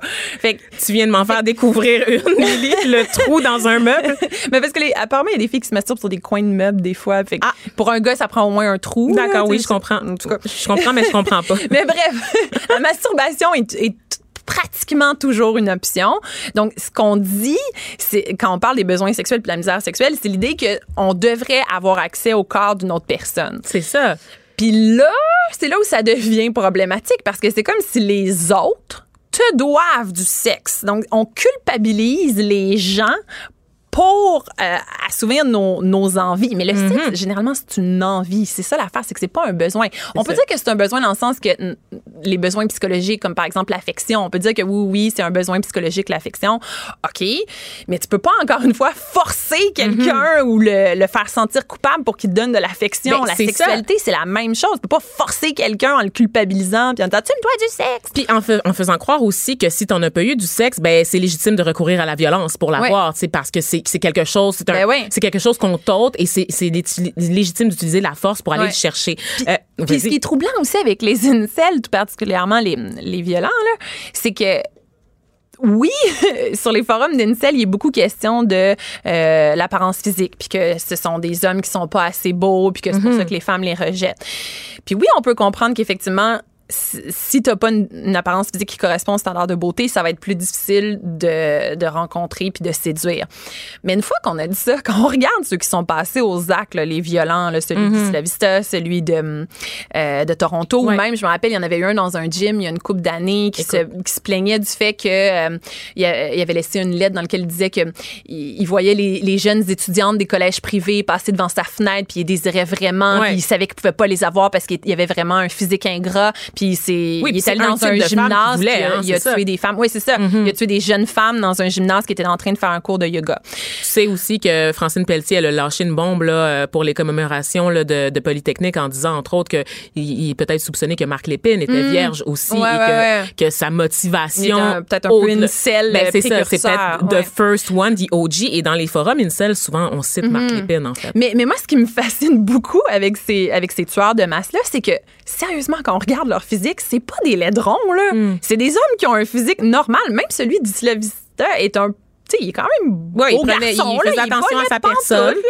Fait que il y a comme un je sais pas s'ils sont dans le, dans le dysmorphisme ou quoi, mais clairement, c'est pas des gars mais ils sont complexés. que tu ferais comme arc, je peux vraiment comprendre que personne voudrait coucher avec. Non, non, non. Fait que Peut-être que c'est un problème de personnalité qu'ils mm-hmm. avaient aussi. Tu sais, si, si t'es tout le temps en train de dire que les autres devraient coucher avec toi puis que oh, le sexe t'est dû, peut-être que c'est pas super séduisant mm-hmm. si c'est ça comme ton, ton pick-up line dans la vie. peut-être que si t'es un sociopathe aussi, il faut que tu fasses un peu d'introspection. Peut-être, peut-être. On dit ça, on, dit ça, on lance ça dans l'air. Euh, faites ce que vous voulez avec cette information-là. Je voulais, euh, Lily, avant qu'on se quitte, là, parler de toi parce que bon, ça fait longtemps qu'on t'a pas vu. Euh, mm-hmm. on, te connaissait justement pour tes chroniques sur la sexualité, d'abord à Radio-Canada, ensuite sur Urbania. Euh, tu as parlé beaucoup de féminisme avec le, projet Les Brutes, notamment aussi euh, aux côtés de Judith Lucier. Et là, euh, tu fais quoi ces temps-ci? Je crois que tu prépares un ouvrage. Oui, oui, je sors une trilogie euh, dans un mois. En fait, le premier tome va sortir. je suis en train de finir d'écrire le tome 2.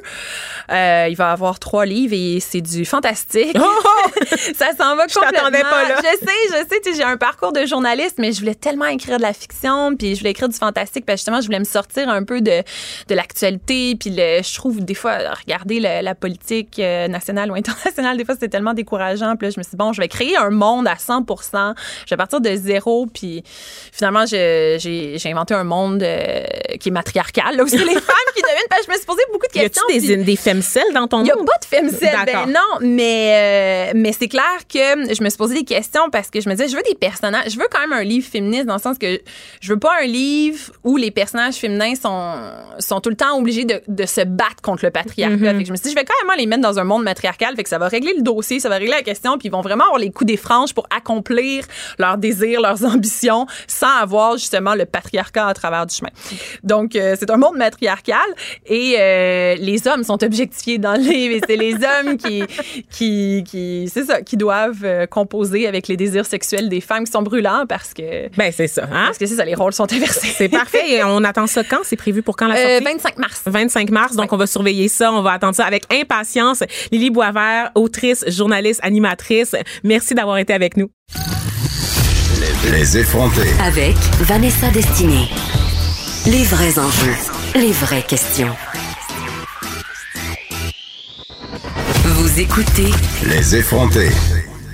Oui, oui. Hey, hey. dirty, huh? dirty. Shake it, uh, shake it, uh, shake it, uh, shake it. Uh. You like the way that I dance? She like the way that I move. She like the way that I rock. She like the way that I woo.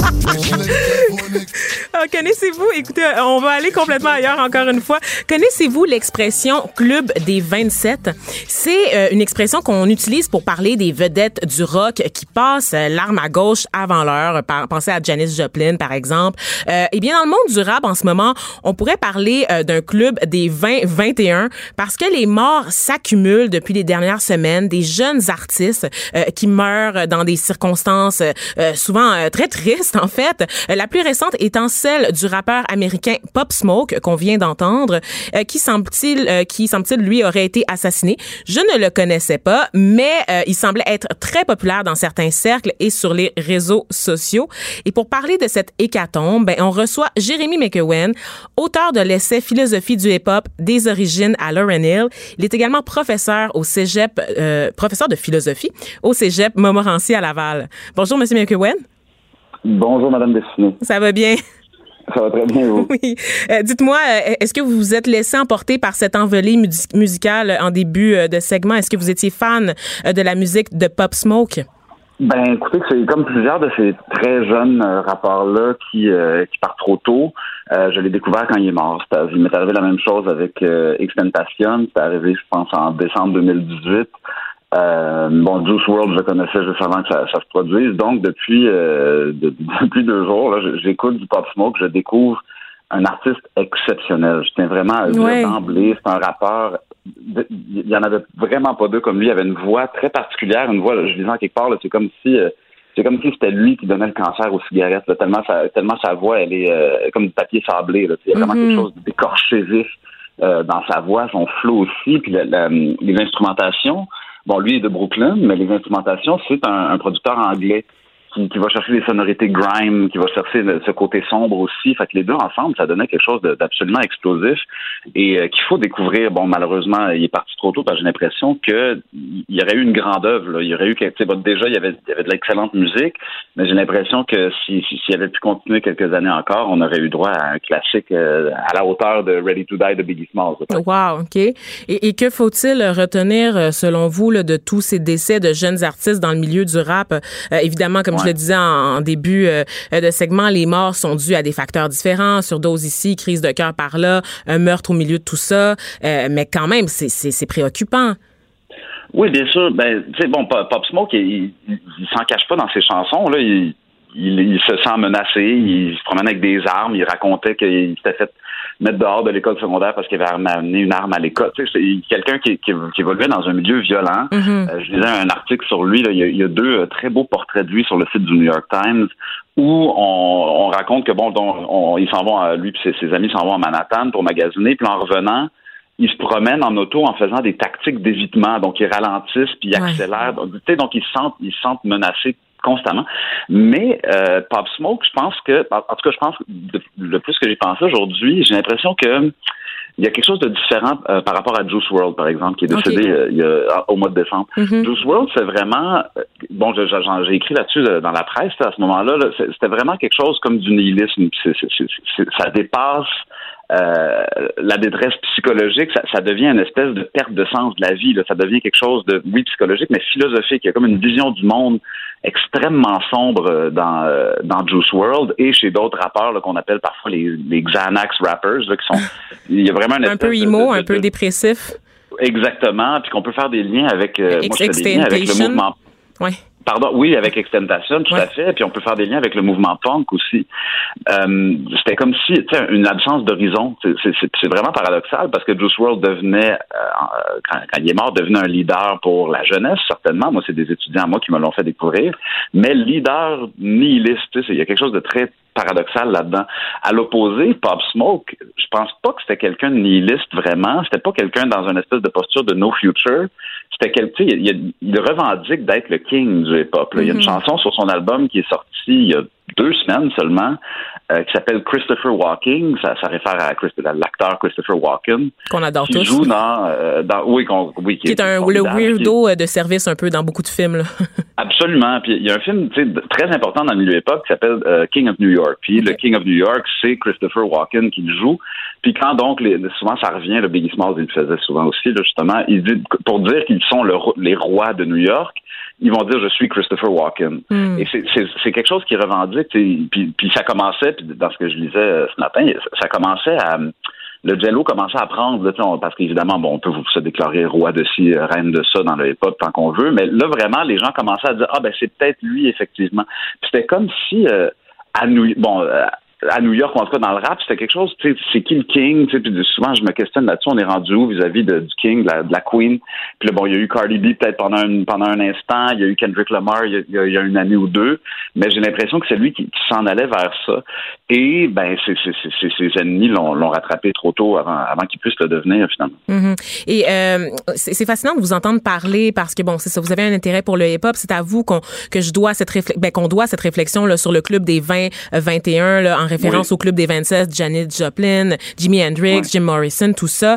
Euh, c'est quand même euh, c'est quand même particulier parce que vous associez ça au nihilisme, au punk. C'est rare quand même cet intérêt-là pour le hip-hop. Parler, essayez de, de, de, pour les, les, auditeurs de Cube Radio, c'est rare là, de voir un prof de philo qui touche à ça.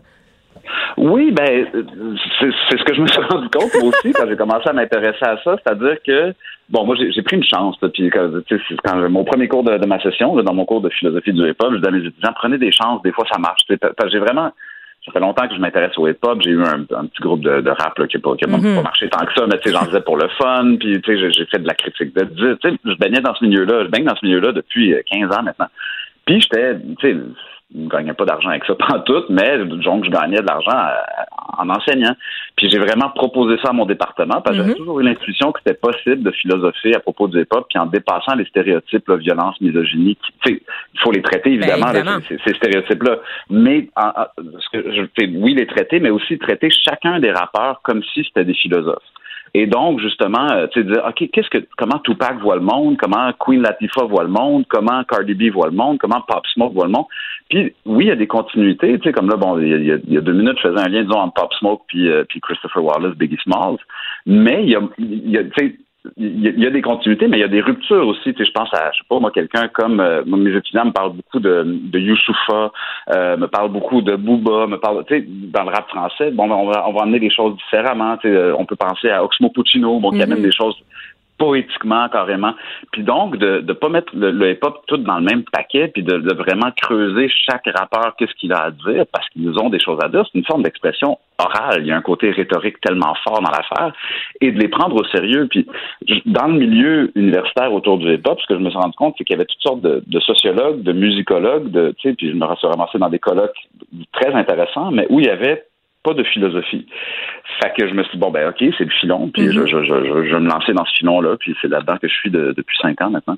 Mais vous devez quand même vous faire reprocher de soit abaisser le niveau de la, de la, la philo ou quelque chose de, de ce genre-là, parce qu'on va se le mhm. dire, c'est un genre musical qui suscite encore le dédain dans certains milieux à cause, vous l'avez mentionné tout à l'heure, de la culture de violence ou de misogynie qui y baigne parfois. Qu'est-ce que vous répondez, vous, aux détracteurs? Moi, j'aurais tendance à voir qu'on essaye plutôt d'élever la discussion sur le rap? Moi, c'est exactement c'est ce que vous venez de dire. C'est-à-dire que je dis tout le temps, mon cours puis ma démarche s'adresse d'abord et avant tout aux fans de rap. Euh, puis c'est ça mon public, c'est ça, c'est les fans de rap qui lisent ce que j'écris euh, par rapport à la philosophie du hip-hop. Puis les philosophes s'y intéressent pas tant. Euh, c'est bien correct. J'ai envie de dire ça va, ça me dérange pas. Là, je, moi, je les lis les philosophes québécois, là, les Alain Deneau puis les Daniel Weinstock qui sont dans les nouvelles aujourd'hui. Oui, on s'étendra pas là-dessus. non, c'est ça. Mais bon, il y, y, a quand même, moi, moi je m'intéresse aux philosophes. Mais je, je, peux tout à fait comprendre que quelqu'un qui aime pas le hip-hop ne veut pas s'intéresser à, ce que moi je fais. Euh, puis c'est beau, là, tu sais, je, je, veux pas obliger personne, mais je pense que la démarche, certainement, elle est, euh, elle est légitime, puis elle, il y a une place pour ça parce que je, je me rends compte, tu sais, je, je, mettons, je fais faire des exposés oraux dans, dans mes cours, tu sais, puis mes étudiants, qui, tu sais, des étudiants qui faire des exposés oraux en philosophie trouvent ça difficile parce que défendre un point de vue philosophique Mhm. à l'oral, c'est pas évident. Mais quand il s'agit de le lier à un rappeur ou une rappeuse, tout d'un coup, là, ça change complètement, puis il faut que je les arrête. Je Oui, hein, c'est ça. Ça fait 5-10 minutes que tu parles, là, il faut que je passe au suivant. Ben, je suis curieuse. Mais je, je suis curieuse justement là, de quoi vous parlent euh, vos élèves dans leur dissertation, dans leurs exposés oraux. Qu'est-ce qu'ils vous transmettent? Ben moi, je, ben, la découverte de, bon, tu sais, la- là, c'était disons, au début de la session, puis au, au- au premier, premier, première évaluation de la session, je leur dis prenez un rapport qu'on traite pas dans le cours, puis présentez-moi de- des idées philosophiques qui sont là-dedans. Puis là, tout le monde fait la même erreur, c'est-à-dire euh, font des liens avec euh, l'existentialisme puis des choses comme ça, c'est-à-dire euh, tu sais, c'est quelqu'un qui a persévéré pour créer un sens, construire un sens dans sa vie, qui a surmonté des difficultés, font des liens avec euh, Jean-Paul Sartre très souvent. La raison est très simple, c'est parce qu'ils ont vu Jean-Paul Sartre dans leur cours, dans un autre de leurs cours de philosophie, à peu près tout le monde enseigne Jean-Paul Sartre. Mhm. Fait que ça commence comme ça. Mais après ça, il y a toutes sortes de choses qui finissent par ressortir. C'est justement Juice World, le, le, le nihilisme, Juice World, etc. Moi, je, je, je, je connaissais pas pantoute. C'est un étudiant, un de mes étudiants particulièrement brillant de, de l'année dernière, qui m'en a parlé de ce rapport-là, puis qui m'a présenté sa vision du monde très sombre, son espèce de no future, puis tout ça. Fait que, tu sais, moi, je me nourris de mes étudiants. Moi, je leur présente le, le, le, le- fruit de mes recherches par rapport au, au hip-hop old school, puis c'est une rencontre qui se fait. Puis c'est ça que, tu sais, je rentre en classe, puis moi-même, je découvre des choses. C'est ça qui est intéressant, c'est-à-dire, tu sais, j'ai une connaissance, tu sais, j'ai 40 ans, fait que j'ai une connaissance du hip-hop des années 90 qui est meilleure que la Ouais. leur pour la plupart, mais pas celui d'aujourd'hui. Mais c'est ça. que, Hmm. Mais pa- parlons-en justement de, de cette différence entre le hip-hop parce que y a- vous savez, là, il y a une guerre là, de puristes là, de hip-hop euh, qui disent que le hip-hop d'aujourd'hui est superficiel, qui veut rien dire, que c'est des affaires de bling-bling, de cash, puis qu'on est loin des revendications sociales et politiques qu'on avait à Ouais. une certaine époque. Tu sais, il y a cette critique-là Ouais. très récurrente et je pense peut-être une question d'agisme où des gens qui ont grandi justement avec la culture des années 80 ont de la misère à gérer le fait que des jeunes aujourd'hui savent pas c'est qui Jay-Z. là.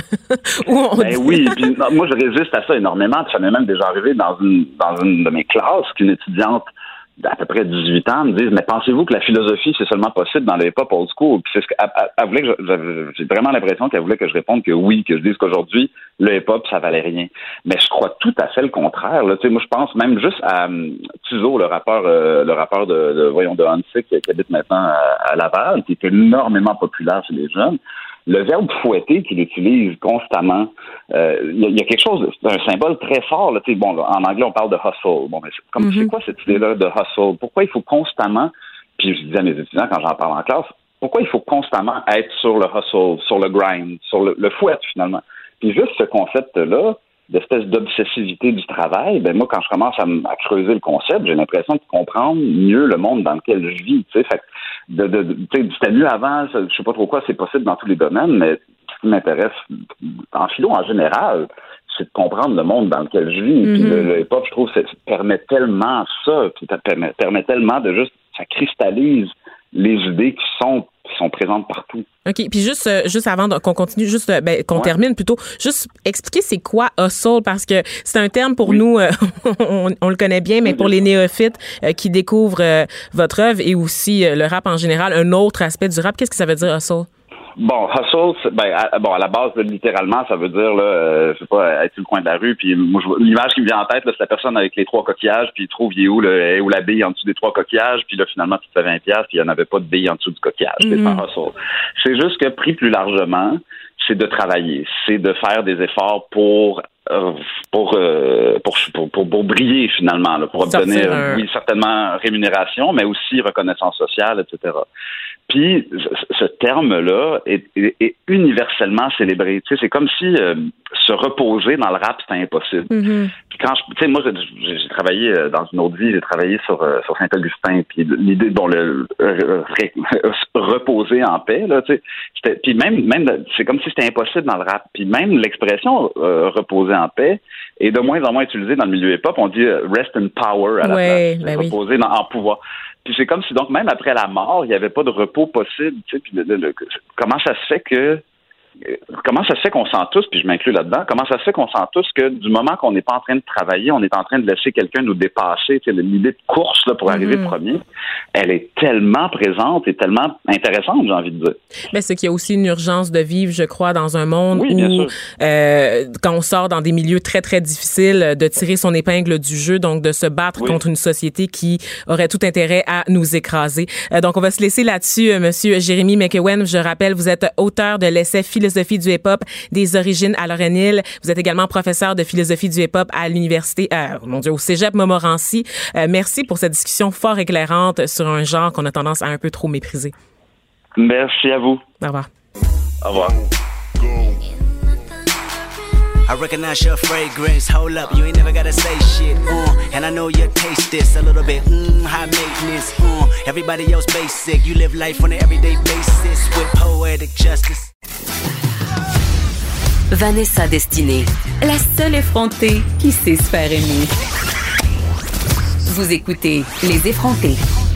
Euh, on arrive avec un sujet là, qui devrait vous interpeller là, parce qu'on est dans la période un peu là, de la semaine de relâche, les enfants sont à la maison. Est-ce que vous trouvez euh, qu'ils sont trop bruyants? Moi, euh, oui, je trouve que vos enfants sont trop bruyants. Je suis pas encore mère, je les trouve bruyants. Je sais que je vais devenir mère éventuellement, puis je vais trouver les miens bruyants aussi. Euh, je sais très bien que j'ai un profil de mère indigne qui se dessine comme ça. Euh, mais plus sérieusement, on a appris là euh, qu'une chercheuse de l'UCAM souhaite sensibiliser les jeunes au bruit qu'ils produisent et à l'environnement ambiant. Elle s'appelle Pascal Godet et elle est avec nous ici en studio pour nous faire part de ses découvertes. Bonjour Pascal. Bonjour. Bonjour. Donc, vous avez étudié euh, le phénomène du bruit, des environnements bruyants, mais causés par les enfants. Qu'est-ce qui a nourri votre envie à la base d'étudier ce phénomène-là? Est-ce qu'il y avait un, événement déclencheur? Est-ce que vous étiez tanné? Est-ce que vous côtoyez des enfants dans votre entourage? Disons que, étant enseignante en éducation musicale, euh, je me suis aperçue que euh, les enfants parlaient de plus en plus fort, ne savaient plus chuchoter et avaient, comment dire, un rapport au son qui était vraiment différent par rapport, euh, par exemple, au mien quand j'étais enfant. Mhm. Parce que vous êtes enseignante en éducation musicale, doctorante aussi en études et pratiques des arts, donc c'est un milieu quand même que vous connaissez bien. Euh, vous appuyez entre autres vos recherches sur le concept d'écologie sonore. J'avais vraiment jamais entendu parler de ça. Qu'est-ce que ça veut dire? Qu'est-ce que Alors, l'écologie sonore, c'est un concept qui est inventé par le compositeur canadien Murray Schaeffer dans les années 70. Et il le définit de la façon suivante, c'est-à-dire c'est les relations qu'entretiennent euh, les êtres humains avec leur environnement sonore. Mhm. Et puis là, c'est ça. Donc, comment, euh, comment ça s'est déployé, là, cette espèce d'étude-là? Comment vous avez fait ça? La Disons méthode- que moi, j'ai d'abord observé le terrain dans lequel je suis arrivée, c'est-à-dire l'école dans laquelle euh, je travaille, ou dans les parties communes euh, où se retrouvent tous les enfants. C'est extrêmement bruyant à cause de l'acoustique des, des bâtiments, parce qu'ils sont très nombreux dans les couloirs, etc. Donc, euh, après cette observation-là, je me suis dit qu'il était euh, urgent euh, d'agir. Mhm. Donc, ayant quand même fait beaucoup d'études musicales et étant sensibilisée à l'écologie sonore et à la musique concrète, je me suis dit que c'était intéressant de travailler avec les enfants sur, sur ce concept-là et de leur apprendre ce que c'était que le son. OK. C'est très, c'est quand même abstrait là, pour un enfant là, d'aller chercher. Qu'est-ce que ça veut dire le son? J'ai de la misère moi en tant qu'adulte à déterminer qu'est-ce que c'est le son. Mais c'est-à-dire euh, leur faire comprendre que euh, le sens qu'est l'ouïe est un sens qui est aussi important que celui de la vue et qu'il est important donc euh, d'apprendre à s'en servir. Ouais, c'est parce que vous dites quand même là, qu'on est en ce moment en train là, de former une génération de malentendants parce que les environnements sonores sont tellement, tellement oppressifs. Est-ce que vous croyez vraiment à cette déclaration-là? Parce que c'est quand même gros là, de dire. Euh, oui, je pense que la pollution sonore euh, ambiante nous empêche de prendre conscience de microsons tels que les sons de notre corps, tels Mhm. que les pas quand on marche, tels que la brise, euh, la brise du vent, euh, des choses comme ça. C'est-à-dire qu'on oublie que ça existe. On oublie de focaliser sur ces types de sons. Mhm. Puis C'est ça que vous dites, entre autres, euh, qui est vu aussi de plus en plus normal de parler haut et fort. Puis là, je me sens mal parce que me semble que je bugle dans le micro depuis le début de l'émission et on s'en rend pas compte, en fait. C'est ça, c'est ce que ça. vous voulez dire. C'est-à-dire qu'on en prend l'habitude. Ah, c'est ça. Puis on finit par le banaliser. Euh, Vous avez réalisé, là, dans le cadre de votre projet d'éducation sonore, une série d'activités à Oui. faire en classe pour les Oui. Est-ce que vous pouvez nous parler euh, de ça un peu? un Oui, peu alors il y a différents types d'activités qui sont menées simultanément. C'est ce qui fait un peu euh, la force du projet. Donc des activités euh, sanitaires, c'est-à-dire qu'on explique aux enfants euh, comment fonctionne l'oreille, quel que soit leur âge. On leur explique aussi comment fonctionne le son quand il est enfermé ou quand il est dans un espace libre. Ensuite, on a des actions de vivre ensemble. Donc, on a inventé un permis sonore de circuler justement pour réguler les flux sonores Mhm. dans les parties communes. Et puis après, il y a des actions pédagogiques à proprement parler, euh, où à l'intérieur des cours, on propose des actions euh, interdisciplinaires où le son est à la base de toutes euh, les actions pédagogiques. Et tout se fait par le médium, on va dire, de l'art, donc euh, le son mélangé euh, aux mathématiques ou le son avec le français. Donc, euh, on peut avoir des actions de type promenade sonore ou écoute les yeux bandés. On peut avoir des on travaille sur les partitions graphiques. On peut euh, travailler sur l'archéologie sonore, c'est-à-dire sur des objets désuets, anciens, et travailler leurs paramètres sonores, Mhm. euh, en arriver à des créations artistiques.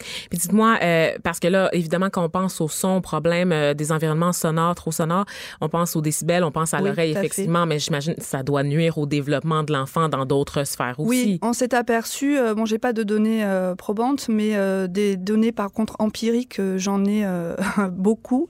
En fait, tout le monde s'accorde à dire que les enfants sont beaucoup plus calmes, beaucoup plus apaisés.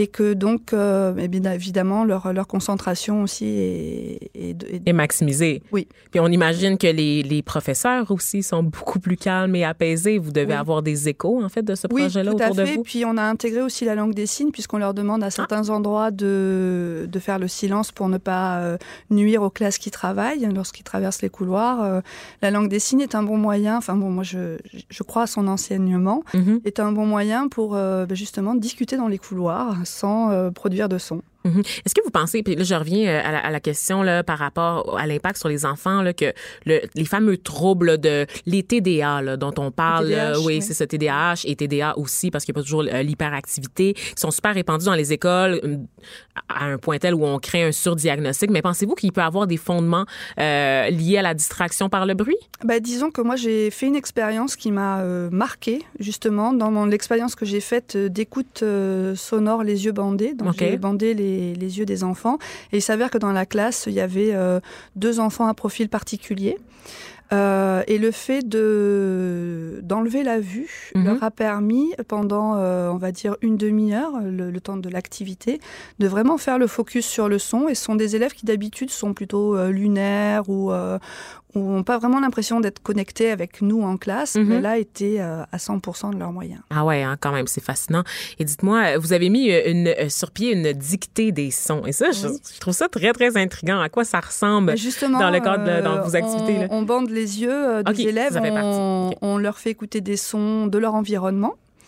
Et puis on leur demande juste de les décrire avec un vocabulaire euh, précis de localisation, un vocabulaire euh, sonore, musical, euh, de façon à, enrichir le vocabulaire de l'enfant. C'est puis là, vous êtes au Collège international Marie de France. Espérez-vous que votre initiative fasse des petits? Est-ce que vous avez eu des échos d'intérêt pour d'autres écoles ou d'autres milieux en fait? Euh, bah, Pour les disons adultes, que là, le projet est en train de, enfin, on est en train de commencer à parler du projet, donc euh, j'espère effectivement que ça fera des petits, puisque le mon projet pédagogique euh, et artistique en tant que doctorante, c'est de développer un modèle d'enseignement qui pourrait euh, être transposable dans les écoles. ailleurs. Oui. Puis dites-moi au niveau de la perception des enfants, est-ce qu'ils sont réceptifs là? Complètement. Ouais, Ils sont en demande. Ils trouvent pas ça trop barbant là, de garder le silence là, puis de, de faire attention de pas déranger les autres. Ils Je pas pense que la, la problématique, c'est pas forcément celle du silence, c'est d'être capable de respecter les environnements sonores en fonction du lieu où on est. Hmm. Et c'est ça qui est compliqué en fait. C'est-à-dire que c'est pas forcément leur demander d'être muselés, mais de se dire bon, à cet endroit, je vais chuchoter et non pas euh, parler euh, excessivement fort. Ou là, par contre, je dois faire le silence parce que cet endroit-là me le demande, ou l'activité que je fais me le demande. Puis là, je pense aux parents là, qui sont à l'écoute de l'émission en ce moment euh, parce que, bon, oui, il y a le confort de la classe, hein, cette expérience-là qui est vécue dans une salle de classe. Mais à la maison, quand on sait, par exemple, euh, que les enfants euh, sont en contact avec des jouets, des jeux vidéo, des jeux à l'ordinateur qui produisent énormément de bruit aussi, même dans à l'extérieur, dans notre environnement, qu'on se promène dans la rue, c'est agressant aussi. Qu'est-ce qu'on peut faire comme parents? Là? Quels conseils vous avez à leur donner? Euh, pour, en, concernant l'éducation bruit. Ce qui, est, ce qui est problématique avec les enfants, c'est euh, l'écoute au casque. Donc, ils écoutent beaucoup de sons au casque et, et longtemps. Ça veut dire quoi, écoute au casque? Je suis pas sûre. Ah oui, OK, d'accord. Donc, les écouteurs. Les écouteurs, oui, tout à fait. Et donc, ça, c'est problématique parce que il, il, y a des alertes qui sont données. Donc, où il faut euh, donc réduire le nombre de mhm. décibels euh, dans, dans les écouteurs et écouter euh, moins longtemps. éviter aux enfants justement de, de, de dormir casqués. OK. Ça arrive, ça, ouais? oui. OK, bon. On en prend bonne note. J'espère que, que si vous êtes à la maison, vous avez, vous avez pris des notes, vous aussi. Donc, merci, euh, Madame Pascal Godet, enseignante, je le rappelle, en éducation musicale et doctorante en études et pratiques des arts. C'était vraiment, euh, vraiment un sujet d'étude passionnant. Donc, bonne chance dans vos démarches par la suite. Merci à vous de m'accueillir. De 13 à 15, les effrontés, Cube Radio. Merci, on a un peu de débat. Oh, on est en ligne, on est en onde et euh, j'ai un invité. Est-ce que j'ai un invité avec moi en studio, ben normalement? Ah, il est au téléphone. David. Donc, euh, salut David de Québec. Merci. Donc, c'est vendredi, puis je suis toujours contente là, euh, de terminer l'émission avec euh, avec la chronique qui suit, qui risque de vous donner des idées pour le week-end. Moi, je sais qu'elle va m'en donner à moi. David Quentin, chroniqueur littéraire, qui a l'habitude de nous présenter quelques accords, qui nous parle de spiritueux québécois, David. donc, à la base, là, pour les gens qui se posent des questions à la maison, c'est quoi un spiritueux québécois? C'est un, spiritueux, c'est une boisson alcoolisée qui est obtenue par distillation, par macération, infusion, versus euh, la bière, le cidre et le vin qui est donc qui, est produit par euh, fermentation. Puis on sait que longtemps le spiritueux a été mal vu comme étant souvent associé à la mixologie, des drinks un peu sucrés, euh, très un peu difficile un peu à, Mhm. boire comme ça, on prend une gorgée. Puis, et je pense qu'au fil des années, euh, le fait d'avoir des productions locales, de plus en plus de distilleries au Québec, euh, en moins de cinq ans, on est passé d'une douzaine de, de distilleries à une cinquantaine. Donc, quand on arrive à la SAC euh, pour se, se procurer ces, ces produits-là, Mhm. il y, a, il y a beaucoup de choix. Puis, comme c'est souvent des bouteilles qui vont jouer dans les alentours entre 30 et 60 dollars, on hésite toujours, on ne sait pas trop quoi acheter. Donc, aujourd'hui, je voulais te proposer quelques Ben suggestions. oui, je, je, je suis curieuse. Des idées, cadeaux. Ou, et, et je dirais que aussi d'abord, euh, moi je recommande souvent aux gens d'aller en rest, lorsque vous allez au restaurant, d'essayer des produits parce que des fois il y a la rareté parce que c'est pas toutes les distilleries qui sont capables de fournir à la demande. hein, parce que euh, par exemple, je, je commence avec la distillerie Les Herbes Folles, donc la société secrète, ils sont en Gaspésie et présentement un peu comme Oval pour la bière en Gaspésie ou le vin avec Pinard et Fille, c- cette distillerie-là, elle est très, très, très en demande présentement. Donc, quand il y a des micro-arrivages en sac, euh, ça part tout de suite. Et c'est souvent les restaurants qui sont capables d'obtenir ces bouteilles-là. Donc, moi, Mhm. les fois où j'ai goûté, ils font un gin, ils font un whisky et ils font un amaro, qui est un alcool euh, digestif. Et c'est vraiment incroyable. C'est dans les... C'est pas... C'est dans les cinquantaines de dollars, mais c'est difficile à se procurer. Mais, mais il faut absolument essayer ça les herbes folles, donc la distillerie Société Secrète, c'est pour moi, c'est c'est le seul, hein, il faut dire, qui est aussi le seul gin 100% québécois, ce qui veut dire que tout ce qui est utilisé, euh, les aromates et euh, l'alcool et euh, la façon dont c'est Mhm. créé avec l'orge, le blé, tout est québécois parce qu'il y a aussi l'appellation d'origine Québec qui est de plus en plus controversée parce que certaines distilleries vont aller chercher de l'alcool, par exemple en Ontario, donc on dit que c'est pas tout à fait québécois et c'est difficile de, de- de tout trouver, mais Mhm. je pense que la force de certaines distilleries, c'est d'aller chercher les saveurs locales et de se démarquer de par le look aussi de la bouteille, le design, le graphisme, tout ça compte énormément. Ça compte dans l'expérience, effectivement, là, quand on Ça- prend une, une- quand on boit. Moi, je pense que ça, ça fait partie du tout. Oui, puis quand tu arrives à la sac, puis tu regardes les différentes bouteilles, ton œil est attiré sur certains produits plutôt qu'un autre. Donc, le, deuxième produit dont je veux te parler, et c'était drôle parce qu'il y a deux semaines, dans Les Inrecuptibles, il y avait un gros reportage sur les spiritueux français. Et pour illustrer l'article, il y avait une bouteille de ce gin, le gin Menot, qui est un gin parce qu'il terminait l'article sur il faisait une petite parenthèse sur les spiritueux québécois. Donc, le gin Menot, c'est un gin, qui, ils font un gin et une vodka à Charlevoix. C'est pas donné parce que c'est une soixantaine de dollars, mais ça vaut Hi. vraiment la peine. On est vraiment dans un produit là, haut de gamme, mais à offrir en cadeau, il, faut, il faut le boire aussi mélangé des fois avec juste un peu de tonique, pas trop ajouter de choses parce que tu perds du goût et de la saveur du, du produit en tant que tel. J'ai commencé par ces deux produits-là parce qu'ils sont vraiment très recherchés en ce moment. Je pouvais pas ne pas en parler. Je sais que c'est un petit peu plus dispendieux, mais on peut pas passer à côté. Ensuite, Mhm. oui, vas-y. te- Ben, en fait, j'étais curieuse de savoir, on parle d'une soixantaine de dollars pour quel format à peu près? 750 millilitres. OK, d'accord. C'est un petit, un petit splurge qu'on peut se permettre une fois de temps en temps. Oui, puis Ouais. à- aussi à offrir en cadeau, Ben oui. je pense que c'est c'est ça qui fait la, la spécialité. Des fois, il y a des dégustations aussi en sac, on arrive. Moi, c'est comme ça que j'ai découvert un petit peu les parce que on se pose la question est-ce que ça vaut vraiment le coup? Mais je t'assure, c'est vraiment très très bon. Sinon, en restaurant. Donc, autre produit que j'aime beaucoup, c'est une distillerie ici à Québec, à Limoilou, qui s'appelle Stadacone. Ils font trois types de gin, un bleu, un rouge et un blanc, et un noir, pardon. Et leur produit est vraiment particulier parce qu'ils mettent vraiment l'accent sur la- couleur, mais aussi des- le côté un petit peu plus épicé, un peu plus relevé. Euh, ça, c'est environ une quarantaine de dollars, entre 40 et 50 dollars, tout dépendant du produit. Mhm. C'est disponible aussi en sac, c'est une, une très, très belle bouteille. Donc, ça aussi, j'aime bien. Tu connais aussi sans doute euh, Hochelag, qui est à Montréal, dans Hochelaga. Donc, ils font de la bière aussi, mais ils font aussi des spiritueux, donc du gin, et j'aime beaucoup leur vodka houblonné. OK. Je sais pas si, je sais pas si tu as eu la chance d'essayer. Non, c'est Euh, intriguant quand même. Une vodka houblonnée, je suis pas, je suis pas sûre du goût. Déjà, la vodka, Ben, euh, c'est un goût. euh, Elle est jaune, c'est elle est... oui, mais elle, elle saigne parce que justement, le hublon, il donne une couleur un peu plus jaunâtre. Puis, ça, ça vient chercher des, des saveurs qui... C'est ça qui fait en sorte... Ils en font une à l'hibiscus aussi, qui est rose.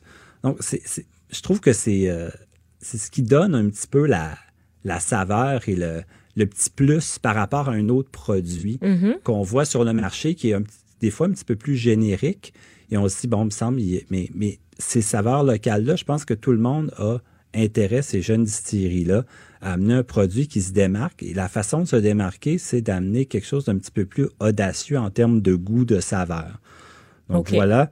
Sinon, euh, je te recommande le gin Saint-Laurent, qui est un peu plus connu, qui est facilement disponible. Et donc, il y a le gin, il y a le whisky. Dans la régie, euh, ça hausse, euh, ça hoche la tête plutôt. Puis moi, je suis- tellement larguée en ce moment. Je me rends compte que je, je, devrais faire mon éducation là, concernant les spiritueux québécois. là. J'étais un peu à côté de la traque.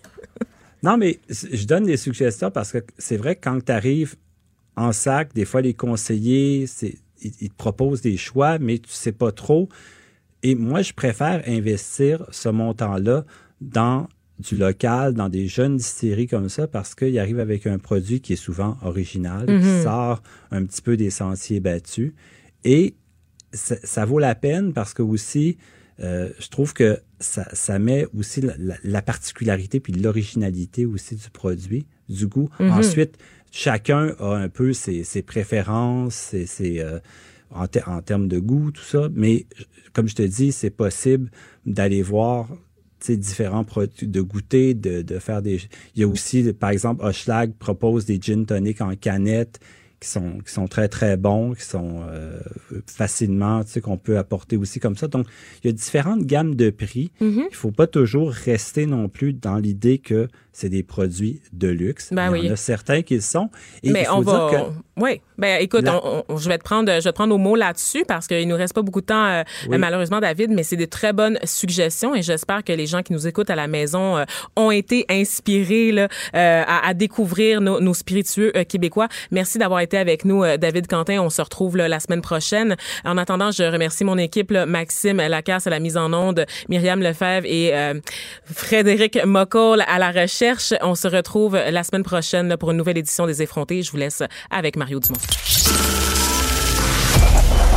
Cette émission est maintenant disponible en podcast. Rendez-vous dans la section balado de l'application ou du site cube.radio pour une écoute sur mesure en tout temps. Cube Radio, autrement dit. Et maintenant, autrement écouté.